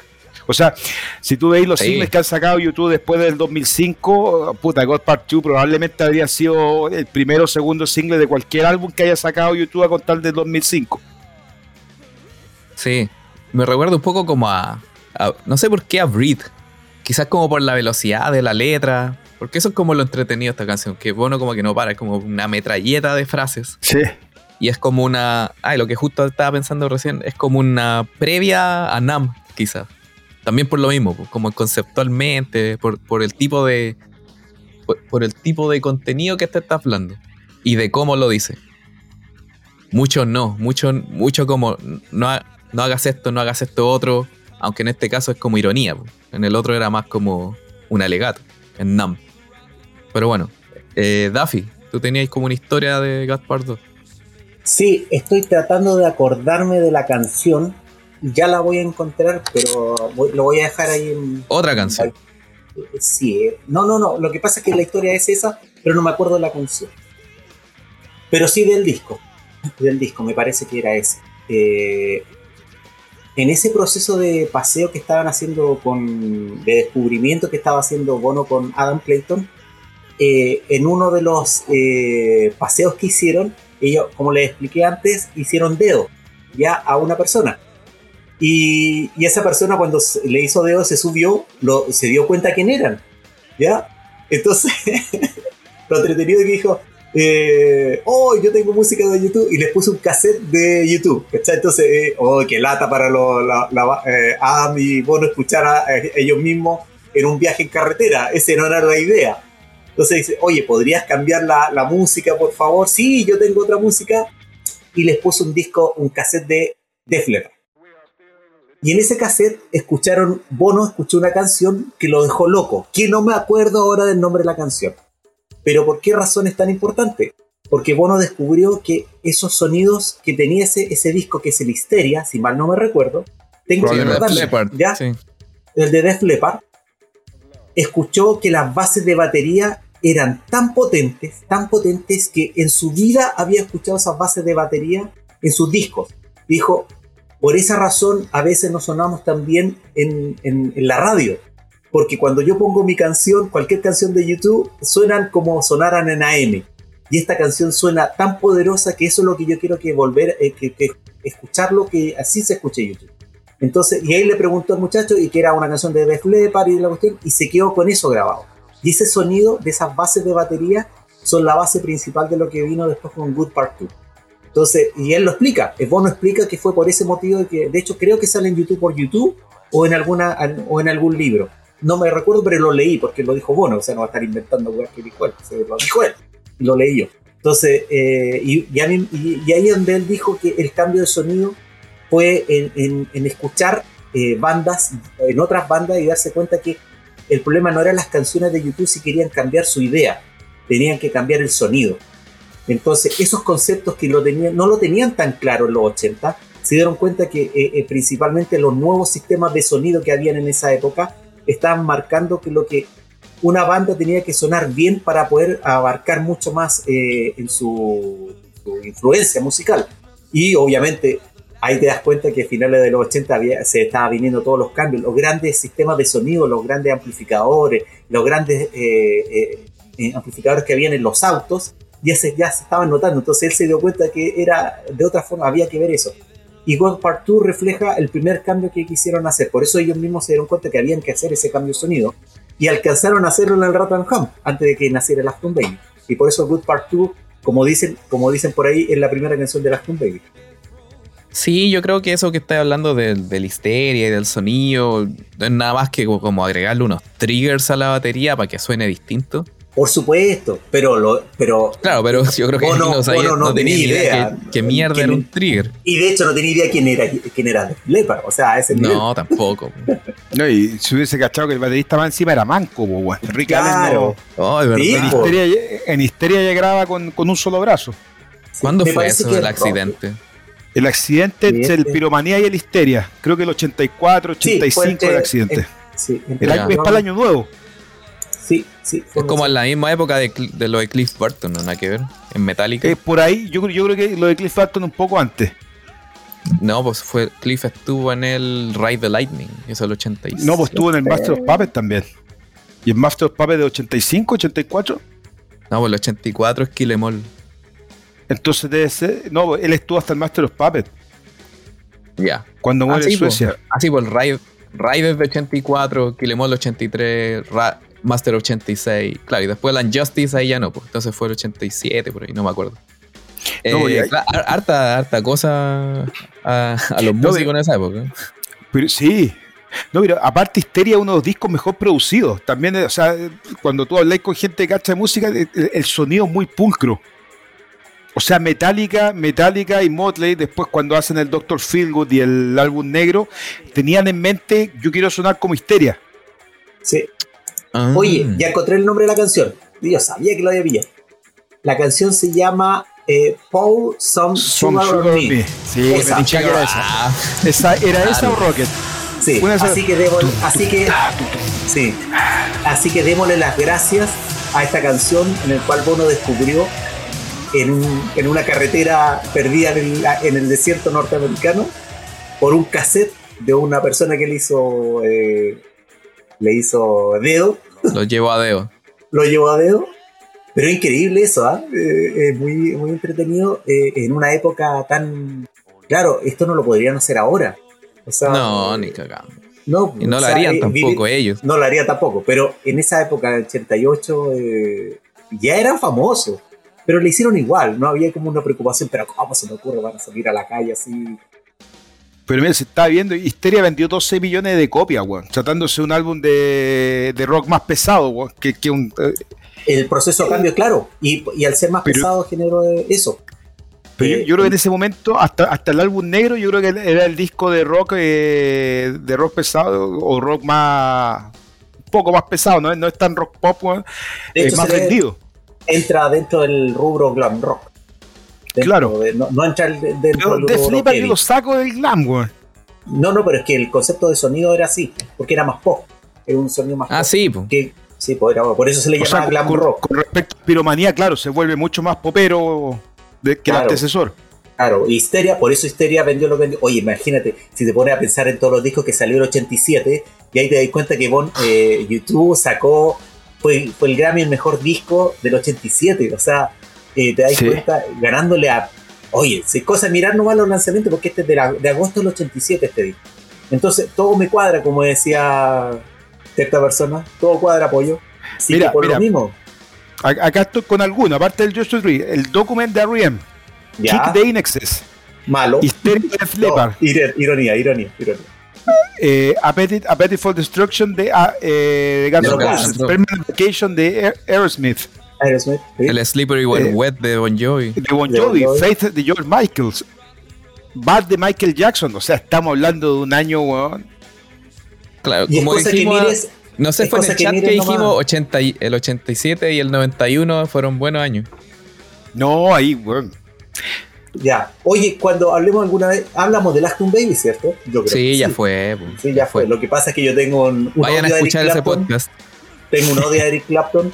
Voy a ser, mira, y voy a ser bien duro, ¿ah? Pero si no hubiese muerto su hijo, yo creo que YouTube hubiese tenido Grammy al mejor. Sí, puede No, ser. que fue por eso. Fue por eso. ¿O tú crees que un Unplugged va a ser, que va a ser No, Grammy pero no fue, disco? no fue solo por Ah, esa bueno. canción, pues sí, todo el, todo el disco es bueno. Ya, ¿Qué? pero in- Yeah, pero es que obvio.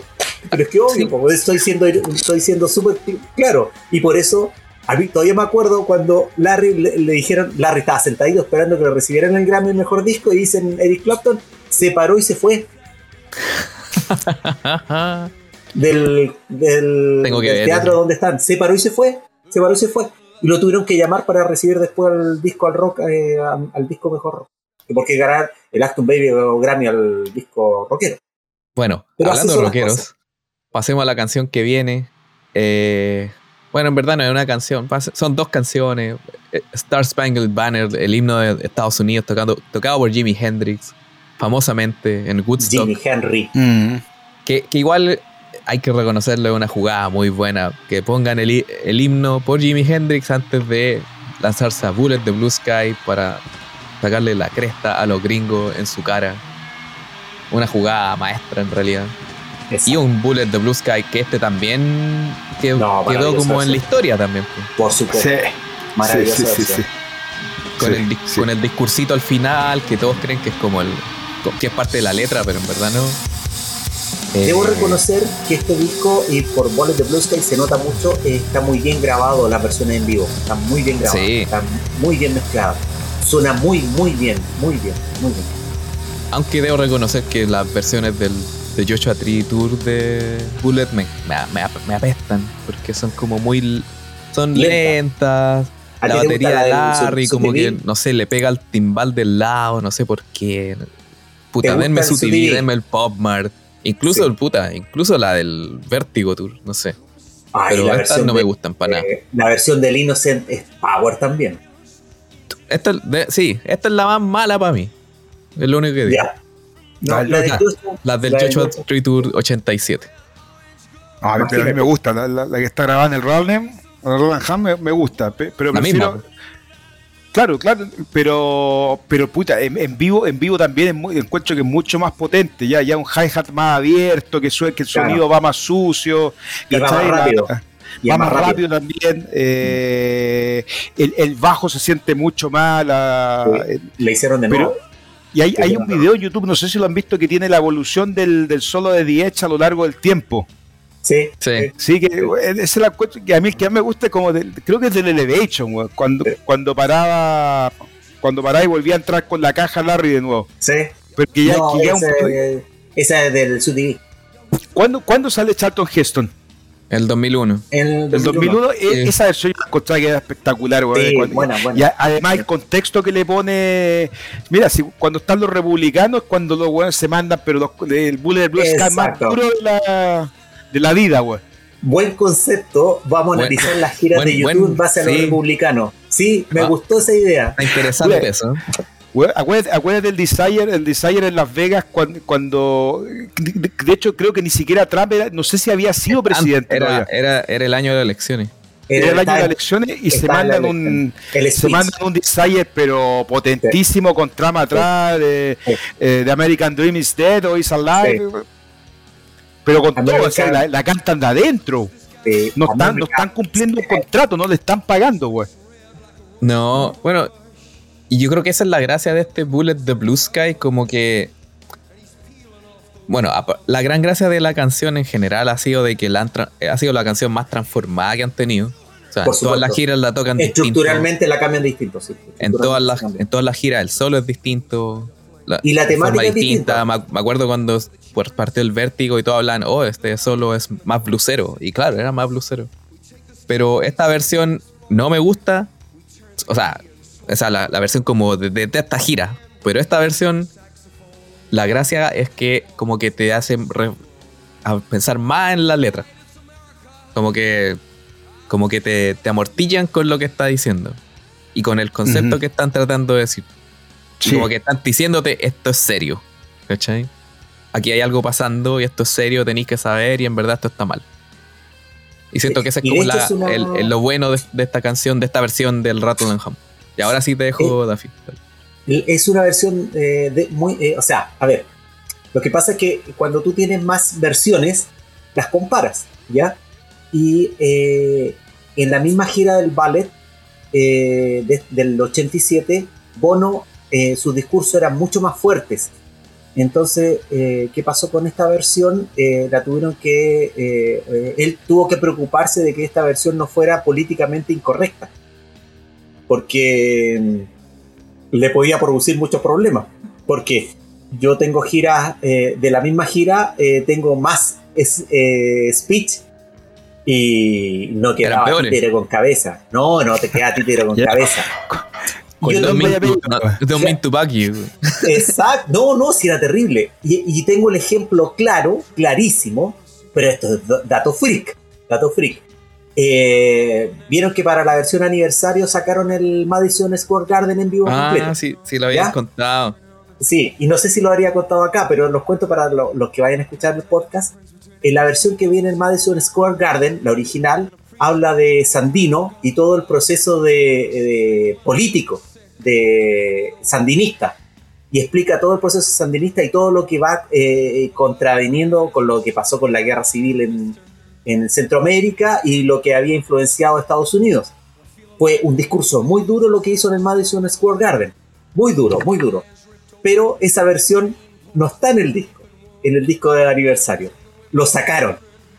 Eh, eh, se hicieron un auto, un auto censura y pusieron otra de otro día que fue en Denver la versión en Denver, claro, eh, también es deslavada. ¿Por qué razón? Porque también era parte de la grabación del Rattle Ham, del disco, de la película. Entonces, obviamente, el discurso es más suave. Entonces, eh, la versión que viene no es la misma. Entonces digo, ¿para qué lo hacen? Si uno se da cuenta, a no ser que se dé cuenta uno que uno es fanático y uno piense. No, de hecho, los que se dan cuenta es el, el 0,01% del 0,1%. Pepo y me da risa. ¿Por qué razón? Porque eh, esto se lo mandé a los de YouTube Songs, a la página YouTube Songs, que son youtubesongs.com, para mí es la mejor página de, de, YouTube respecto a discografía. Y yo le mandé toda esta historia. Ellos no tenían el antecedente. Cuando mandaron el setlist, ellos mandan todos los detalles. Y ahí han puesto el concierto completo en el Madison. Y yo le expliqué que esa canción era de Denver y me dieron y me mandaron un correo de vuelta dándome las gracias, un detalle que muy fino, te agradezco, ¿Y cómo te diste cuenta? Porque yo les dije que yo tenía los conciertos, los comparé. De hecho, los dos conciertos yo los tengo, entonces los pude comparar. Y esas cosas a mí me, molestan. O sea, ¿por qué razón se censuran ellos? ¿Para qué? ¿Para qué se censuran? ¿Cuál es la idea? Yo, te tengo una censura también. No sé si censura, pero en el... Porque el 2006 cuando salió el single de Windows in the Sky, ¿cierto? Sí, sí. Ya, pues, y una de las en el single había una versión en vivo y una era de Sue Station. Espectacular, de, Buenos eh, Aires. Sí, sí, sí, sí está. Espectacular la versión. Ajá. Ahora salió de nuevo la misma versión de Buenos Aires en el regalo de youtube.com de. Sí, ya ni me acuerdo, el año pasado, de este año. Esa cochina de los 30 años, sí. Sí. Si comparáis las dos versiones, al final hay, una, hay un cambio en la nueva. Ah, lo voy a escuchar. Es que como no lo he pescado ese disco, pero es un cambio muy menor. Es un cambio muy menor. ¿Y cuál es en la versión original, eh, Bono menciona como a su hija, creo. ¿Ya? Y en esta última las cortaron. ¿Y para qué? no sé. Lo no sé. Lo, lo voy a escuchar, perrito. No, así dice como I'm coming Eve, I'm coming home, algo así. Y en la versión de youtube.com que soltaron hace el regalo, ya no está esa parte. Se, puede escuchar un poco porque obviamente, putas, bajaron el ambiente, Claro, pero claro, sacaron el micrófono de Bono, pero se cuela por otro lado. Pero muy fino, o sea, si lo, si los si sabíais que decía eso, lo vais a escuchar. Si no sabíais, no, no, tenía idea. Lo voy a escuchar y después te cuento por WhatsApp. Bueno, una, una de esas cosas de producción muy ridícula en realidad. Ridícula, ridícula. Es como, eh, no, ¿Y por qué el Madison, el Madison, el concierto completo, lo sacaron como cuatro canciones? No, porque dijeron que tenía que caber en un solo CD.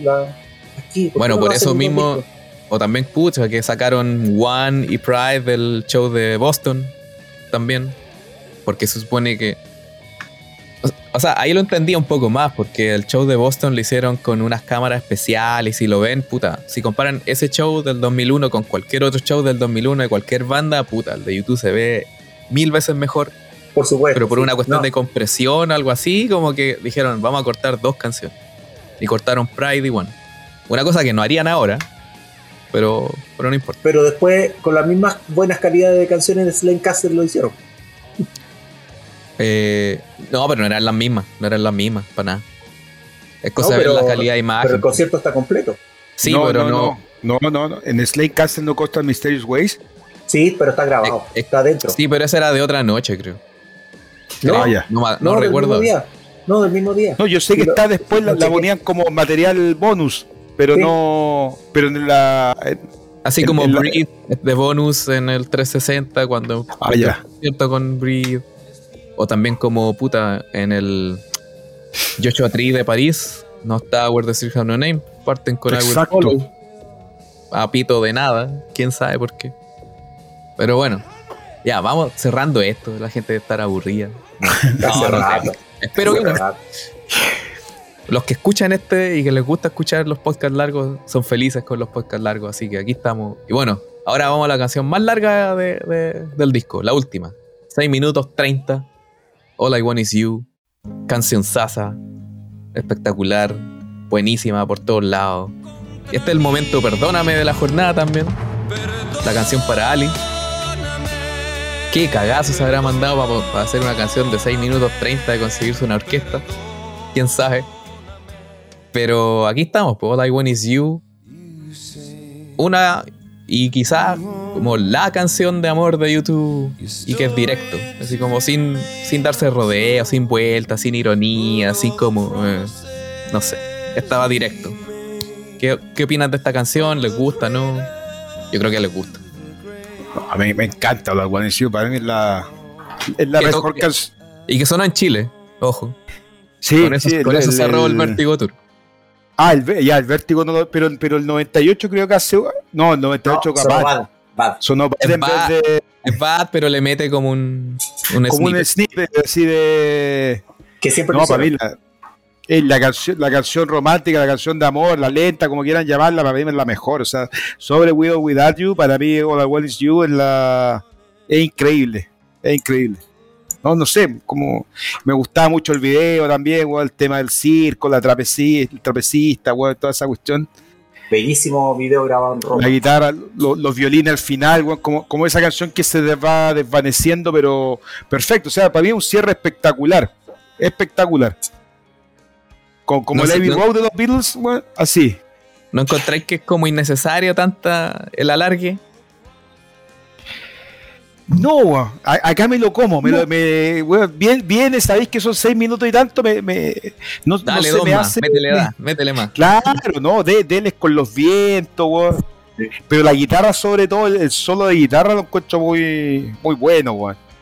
Daffy.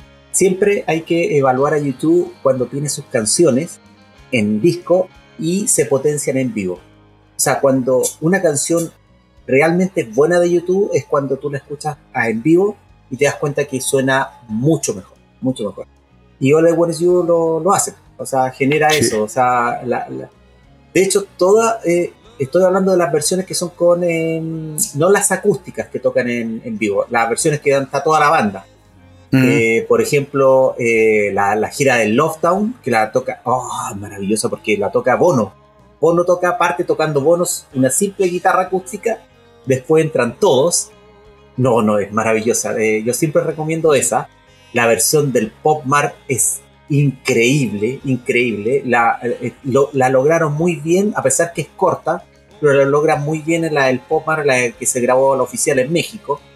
Es una maravilla, maravilla. La versión que viene en el Slane Castle es maravillosa. O sea, podemos nombrar cientos de ejemplos, cientos de ejemplos. Y, y yo agradezco esa canción porque para mí es... Eh, y ahí mi nota personal, eh, eh, la primera canción que mi hija mayor se aprendió cuando era pequeñita.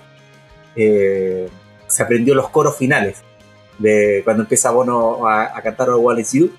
Ella, lo primero que se aprendió, sin apenas hablar español, ella ya se sabía un coro en inglés. ¿Por qué razón? Porque su papá es fanático. Entonces, hasta el día de hoy, cuando de repente se la mando así por WhatsApp, una vieja ya de 25 años, mi hija, se la mando por WhatsApp, se la mando así, onda, le mando el link, le mando el link y la escucha y, me manda siempre un, un, bonito con una lagrimita, porque ella sabe la historia, porque ella se recuerda de todo, todo, el proceso y, es una canción que, si esa canción te une a alguien que tú amas para toda la vida, eh, Bono logró hacer un himno, eh, creo que debe estar entre las top 5 canciones de amor de Bono, sin que sea ciútica, Porque tiene ese poder de musical. Claro, no es, no es Y, como decía, no, es como que sea con rodeo ni con cosas extrañas, no, es literal de amor. No es como, no sé, With or Without You o One, que. Pero es que esas son canciones de desamor. O sea, claro. es cuando, es cuando yo hablo. Hecho. Claro, cuando yo hablo con las personas y me dicen, no, pero es que One es mucho mejor. Me casé con With or Without. Claro, me casé con One, pero One no es canción de amor, weón. ¿Qué chucha les digo, weón? Por favor, entiendan. ¿No escuchaste la letra? ¿No escuchaste la letra? ¿No leíste? No, no acá está en la cúspide. Está en la, cúspide. ¿Cachai? O sea, ya este es post luna de miel. o sea, en, la mitad de luna de miel te senté a escribir, güey, y escribir Hola, claro. You. Y no tiene mejores que esta, porque si me pongo a pensar en otras canciones como A Man and a Woman, que eso es otra canción pura de amor, no tiene el poder musical, porque es mucho más sencilla, eh, estructuralmente, musicalmente es mucho más sencilla. No, pero es que también tenemos que pensar que The en esa época estaba on fire, estaba prendido. Lo que tocaba The sonaba increíble, estaba sonando muy bien The los equipos que estaba ocupando y la guitarra que estaba ocupando, increíble. Sí, nunca... Mi único atado con esta canción, o sea, no es un atado con la canción, es con YouTube. Que ya hasta como le dije a, Bilbao, como lo conté en el chat de. Lo conté en el podcast también, de que sobre el podcast de Las Vegas. Ahí tocaron All I Want Is You, una mezcla de versión Songs of Surrender mm. con la versión normal. Y el público la recibió de gran manera. Y ahí me di cuenta lo famosa que es, pues, ¿cachai? Porque uno como que no la, no la tiene asociada como a las grandes himnos de YouTube nos puede gustar y todo, pero no es como puta. No es With or Without You, no es Streets, no es One, ni siquiera no es Vértigo, ¿cachai? Por ahí, ahí me di cuenta lo famosa que es, lo conocía que es, lo quería que es, ¿cachai? Y me alata de que siempre sea como puta el hermano menor, el primo distante de, de Bad. Siento que son como canciones como que podríais como intercambiar, pero que no, no la intercambian no hablan de lo mismo, no son musicalmente lo mismo, pero como que para mí llenan como ese mismo espacio, ¿cachai? Entonces el problema de All I Want Is You no es un problema de la canción, es de YouTube, de que no la ha tocado más como debería tocarla. Eso, merece mucho más espacio que otras canciones, incluso que Bad mismo. Sí, de hecho, eh, eh, cuando yo se lo... Eh, de hecho, por eso hace snippet al revés. O sea, cuando ha cantado All I Want Is You, Bono, también hace snippet de Bad dentro de la canción, porque por acordes son similares, son muy similares. Entonces, sí, es como un line re nomás. Exacto. nada más. Entonces, es muy entretenido ese proceso que, hace, que hace Bono. y,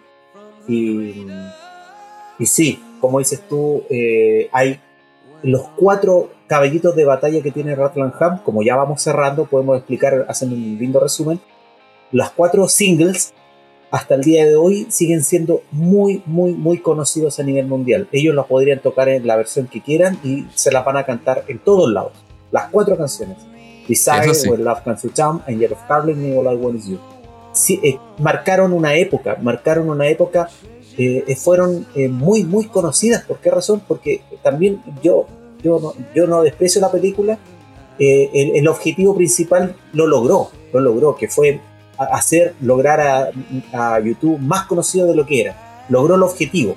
Entonces, en ese sentido, sus cuatro canciones, que eran los singles, lograron incluso traspasar los noventas. O sea, pudieron, no, el, sonido nuevo de los 90 no, no las destruyó las mantuvo vigentes en el tiempo hasta el día de hoy. ¿Algo más que decir de esta canción, Bilbao? No, de verdad, bueno, yo, puta, me acuerdo de la película Contagio que está al final, no sé si la vieron. Sí, ah, cuando la, hija de Matt Damon la, baila con el vecino, entonces también tiene, de repente, de repente la alargaron para cubrir todos los créditos de la película. No, pero, eso fue, una, fue una petición de Matt Damon, porque él es fanático de YouTube. Y, no, no, no, no, eh, pero Roland Ham también la, hacen larga porque ah, cubre los créditos completos hasta el final. Claro. Eh, no, yo, creo que la dejaron toda porque calza con. O sea, calza con los, todo. créditos, los créditos podéis ponerlo en tres minutos como en ocho minutos, da lo mismo. pero, pero es como una buena canción para terminarlo. No, yo encuentro que, un, cierre, un cierre final de un álbum que no es redondo o sea, yo, yo creo en, en, eso yo soy, ¿cómo se llama? No, no, no, no tapo el sol con el dedo al decir que Joshua Tree y Aston Baby son álbumes mucho más redondos, mucho más completos. Pero rescato lo que dice Rodrigo. Para mí, los cuatro singles de Roland Ham, acompañados con la película, que te transforma una banda que, que es muy conocida, probablemente a Chile te llegaba el Joshua Tree y lo podías escuchar pero las giras no llegaban a, Chile, no llegaban a Sudamérica, las, las, giras no te llegaban a gran parte del mundo, era, Europa y Estados Unidos. Entonces, con Roland Ham, con la película, YouTube te, se transforma en una banda global. Y me atrevería a decir que la primera, la primera banda global. donde lo tenía en el cine y no solamente, a diferencia de Gusto, que Gusto tenía que ir al cine y la, iba a ver tres, cuatro veces. cambio, Roland Hamlet ya, ya estaba en la época del videoclub que la podíais sacar a cada rato. Entonces tenéis la imagen, la música de la banda, también fue acompañada con un libro, fue, un fenómeno global. Y cuatro sigles, cuatro caballos de batalla que yo los encuentro espectaculares que hasta el día de hoy me, me parecen plenamente vigentes. Tal cual. Bueno, y aparte es la canción que tiene más canciones, o sea, el disco que tiene más canciones en el Best of 80-90. O sea, las cuatro finales son los cuatro singles. Los cuatro singles, claro. Claro, bueno, no están los cuatro singles del Joshua, por ejemplo. Eh, Exacto. No, pues, no, pues, están los tres Country se lo comen, sí. Es que In God's Country no fue, nunca salió como single propiamente tal, no en todo el mundo. ¿eh? No, no, no salió solo en Estados Unidos. Salió solo en Estados Unidos. Y también One Tree Hill, puta, salió solo en Oceanía. En Nueva Zelanda y Australia, sí. En, Japón, en, Japón. Ahora estoy justo. En, ahora me doy cuenta. En Japón salió One Tree Hill en el, en el Best of 80-90.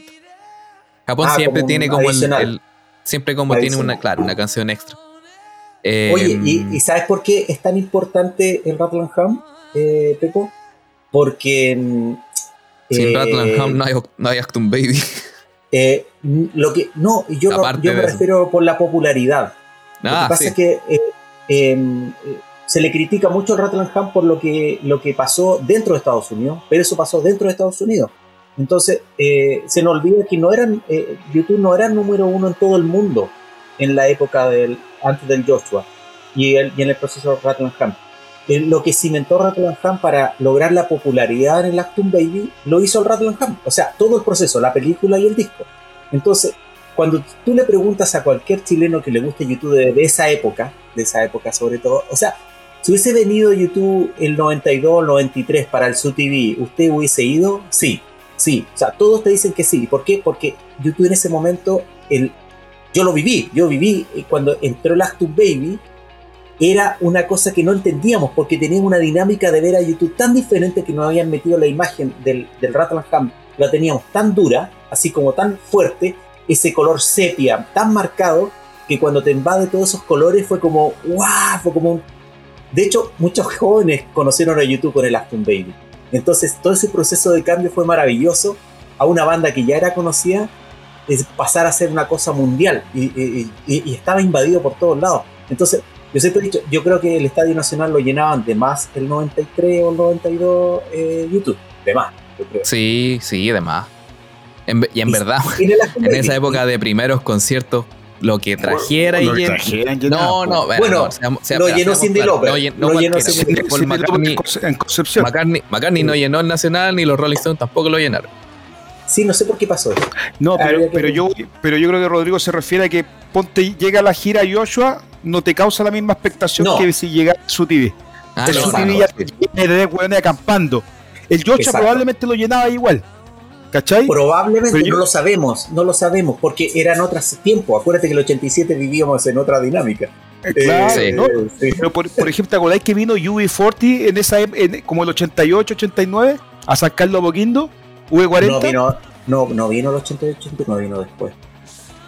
Ponle si hubiera dado que hubiera ido YouTube a Chile. El, ¿Qué año? El 80 y algo. ¿Te imaginas lo que sería la, esto siendo YouTube el primer concierto? Eh, ah, por ejemplo, en vez de Rod Stewart hubiese sido. En vez de Rod Stewart. ¿Te imagináis eso? ¿Te imagináis eso, güey? Dos estadios nacionales, tres estadios nacionales. O sea, mira, yo te digo. Ah, no, no, no, ni, no, ni siquiera. No, hablo de, no hablo de eso de como cuántos estadios eran vendidos. Eran vendidos uno igual. Pero puta, sí. lo que hubiera acarreado para, el, para más adelante. Sí. Y eso, por todo, hay muchas cosas. Bueno, más fans de este podcast lo escucharían tres veces más gente. No, no, pero yo, creo, pero yo creo que eso en parte lo suple el Ham. Por supuesto, pues eso es lo que hizo, vino a suplir. ¿Cachai? Que eso que, que un poco poner, poner la banda a, una disposición global y acompañarte no solamente en el escenario, sino en el, en, el camarín, en el viaje, con comentarios. Ahí, entendí un poco el tema, el, tema contestatario, ¿cachai? De hecho, hay una cuestión muy rara, que las canciones, por ejemplo, no, te las traducen en, en, Roland Ham. Por ejemplo, tú hayas veí otro, yo he visto otros videos que la, de ah, las letras de las canciones te poniendo abajo. Pero YouTube solamente subtitula los, diálogos. Exacto, sí. Ah, Claro. ¿Cachai? Y creo que había una, había una explicación que ellos querían que, que, que, que, a veces la música te transmitiera la letra, que es más o menos lo que mencionó Rodrigo con el Bullet, o tú, o tú eh, Pepo, con el Bullet de Blue Sky, que de repente podéis no entender lo que está pasando, pero cacháis que hay furia, cacháis que hay rabia, cacháis que hay, que hay una contestación al establishment, ¿cachai?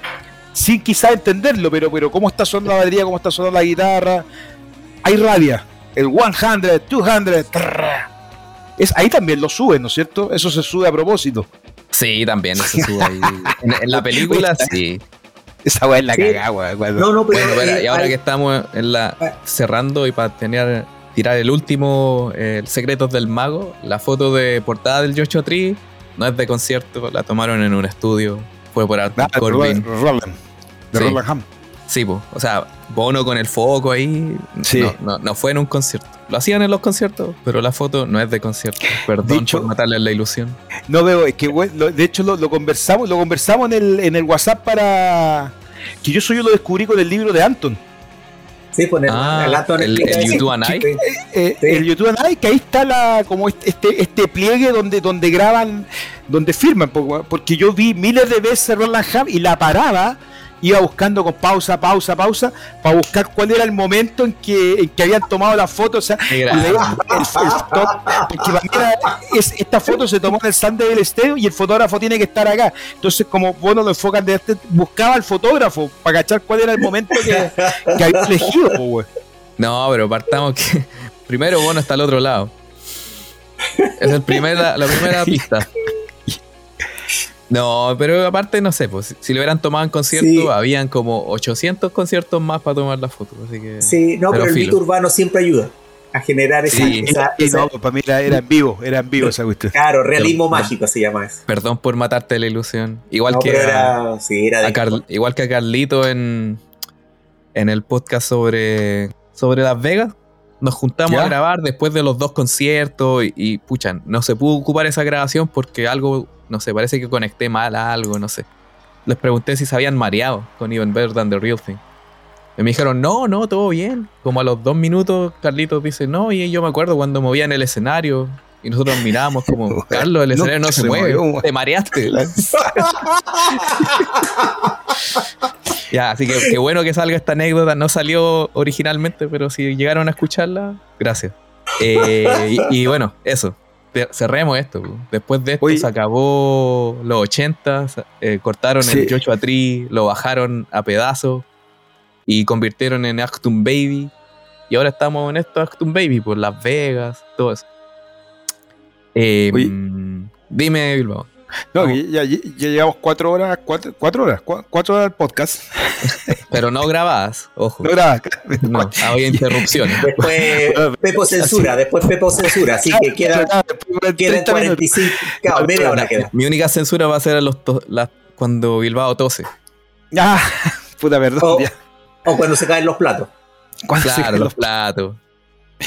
No, pero mira, yo quería, quería cerrar no con, un, no con un discurso final a lo bueno, sino contar una, una anécdota con el Roland Ham. O sea, ya, ya con esto lo quedamos, por lo menos con, con, Rodrigo pusimos acá nuestro statement sobre el amor a Roland Ham. Pero quería contar una anécdota que la otra vez causó alta gracia, que la conté, que la conté off the record. Que yo la primera vez que vi, yo sabía que Roland Ham ya, ya ubicaba a los, por, por el comercial, ubicaba ya cómo era YouTube físicamente.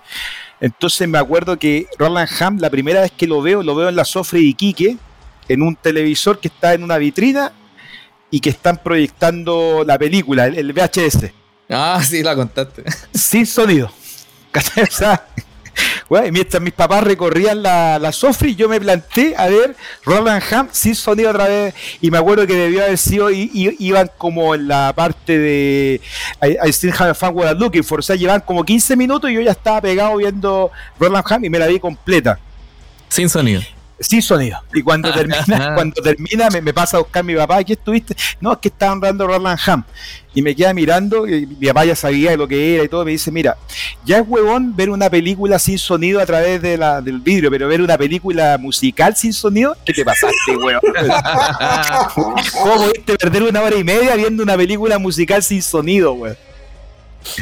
No, pero para mí el, el disco que me marcó, el disco con que empecé YouTube y un disco que, que voy a amar por siempre, aunque uno conozca sus flaquezas, sus defectos, para mí está en el top 3 después de los grandes Joshua Tree y, Ashton Baby. Ah, por, una cuestión emocional. Ya, bien, porque claro, te marcó a ti. palabras finales.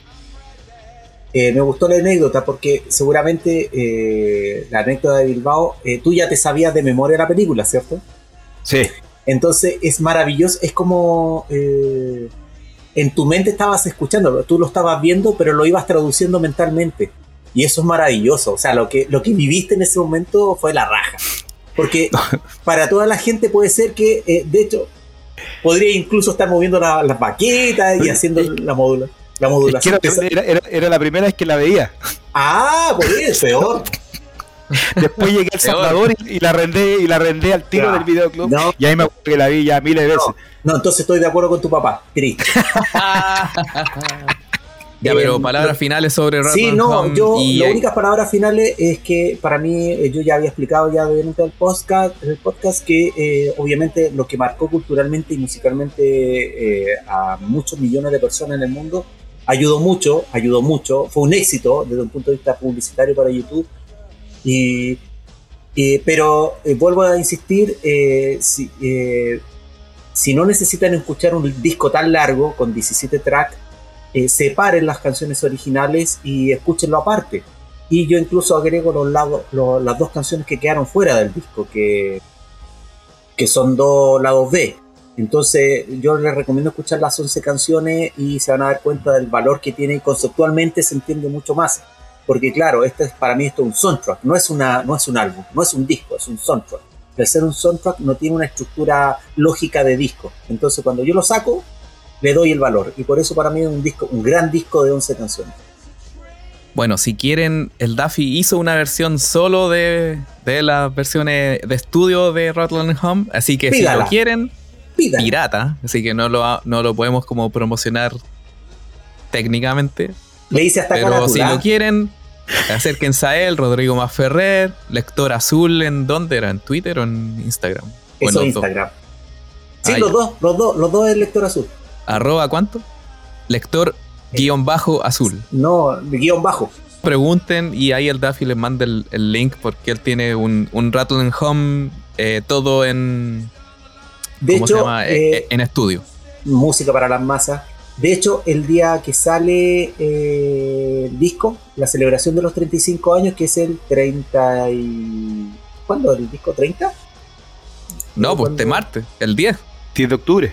Sí, por eso estamos mañana. hoy día. Pasado mañana. Pasado mañana. 10 de octubre, 10 de octubre. No sé por qué tenía el 31 de octubre, no sé por qué. pero no, que a fin de mes es la película. Ah, por eso lo tenía mezclado. Bueno, la película creo que en noviembre, pero a fin de octubre está el cumpleaños Larry, creo que el 30. Sí, el 31, 31, de octubre. 31, de octubre. Sí. No, pero gracias por eso, Don Bilbao. No, el 27, el 27 en Irlanda y el 4 de noviembre en Estados Unidos, la película. Por eso mismo, el próximo podcast va a ser un audio comentario de Rattling Home. La película. de la película, la vamos a ver y escuchar, no como Bilbao cuando es chico que solo la vio. Y no la eh, vamos, vamos, a, vamos a verla y comentarla en vivo y subirla ese día de, en que cumple 35 años de su lanzamiento también. Así que aquí vamos a ver después de que, cortemos, vamos a ver si podemos cortar con ellos dos. Si no, al menos yo sé que con Nacho está ya listo y, dispuesto para ver Rato en Home. Quizás JP también, si es que dejó de. No, démosle, démosle, démosle. Pero es que usted se va a Las Vegas, pues, entonces se complica. No, pero, ¿cuándo, la quieren, ¿cuándo la quieren hacer para el lanzamiento? ¿El lanzamiento el 27? Sí. No, pues ya voy a estar de vuelta. Ah, ya, ya. Vamos, después de esto vamos a, a finiquitar los detalles. Sí, sí, sí. Vamos a hablar con su representante. Démosle, démosle. démosle eh, y eso, Oye, muchas gracias. El 10, el, 10, de octubre, que eso quería mencionar, el 10 de octubre lo voy a subir el disco con música original solo. En el grupo de Facebook de YouTube Chile. En el grupo, que es como el, foro, no en la página, no en el, no en el fanpage de youtubechile.net, porque nosotros no podemos. sí, no se puede hacer música original, solamente. Y, si no, llega Panchito y, nos, y nos corta. Nos, nos llama el, el sensor fiscal y nos baja. Ya, bueno, les quería agradecer a ambos por estar en esta larga jornada, porque bueno, este, este es un disco doble. Exacto, valía la pena. Yo nunca lo sentí doble porque, como siempre lo tuve en un CD, nunca pensé que era doble, pero claro, es doble. Tipo. Pero bueno, y se siente doble después de haber conversado casi tres horas. Pero bueno, se agradece eh, su disposición, su tiempo. Y bueno, espero que lo hayan pasado bien. Aquí está mostrando el vinilo Daffy. Ustedes no lo están viendo porque esto es un podcast, pero yo lo estoy viendo. Eh, bueno, nos vemos pronto. Gracias por escucharnos. Gracias a Don Alfredo Levin, que siempre nos promociona. Espero que nos Ah, escuchen. buena. Espero, Buena, que no, sí. espero que no sea solo los cinco minutos y después se van de cambiar. Sí, Si llegó, este- si, llegó hasta, si llegó a este momento, que nos mande un mensaje. Quizá algún día vamos a hacerle una entrevista. Aparte, bueno, Alfredo estuvo con YouTube para. Me acuerdo de esa entrevista en esa camioneta El para el Pop el pop. Él ahí contó la historia, una linda historia tiene Alfredo Levin con Bono ahí, en esa, en esa camioneta. Me la contó. Vamos, ahí entonces, me la- vamos. A mí me la contó personalmente Alfredo hace. cuando una vez tuve que ir a visitar MTV. Yo, Ya, vamos, va- vamos, a- vamos a contactarlo entonces a ver si qué sacamos. sí, quería, sería muy bonito que contara esa historia. Y bueno, hay muchas cosas también preparadas de aquí a fin de año. Casi todos los meses vamos a tener dos podcasts porque, puta, ahora sí hay material, ahora sí hay cosas pasando. Y aparte hay varios aniversarios. Y el próximo año también hay más aniversarios. Eh, todavía nos quedan discos por eh, conversar como este. El Unforgettable Fire, ese va a tener que esperar porque Lamentablemente. en- entre, entre celebrar los 39 años y los 40 años, Celebremos los 40. yo prefiero el los 40, aunque tome un año más de espera, pero bueno. no, Vamos a 40. tener material de aquí a un año más, así Uh, que sí, tranquilidad. Buenísimo. Buenísimo. Así que Gran gracias. disco. Sí, Gran disco. y ahí yo creo que hay que estar tú, Daf. Sí, es que yo defiendo a muerte, A muerte. morir el, el Fire. Bueno, gracias. Ah, y otro, y otra último, a los amigos de Se Escucha Desde Acá, un, un podcast de chilenos fuera del país, en que hablan sobre Chile vi- vi- visto desde fuera del país y también otras noticias de bajo calibre, pero siempre con humor. un, un saludo a los amigos Carlos y Felipe que siempre nos promocionan también. Y eso, pues, gracias Bilbao, gracias Rodrigo y gracias a todos los que nos escuchan y nos vemos para la próxima. Buena onda. Nos vemos. Chao, Chao, chao, muchachos. chicos.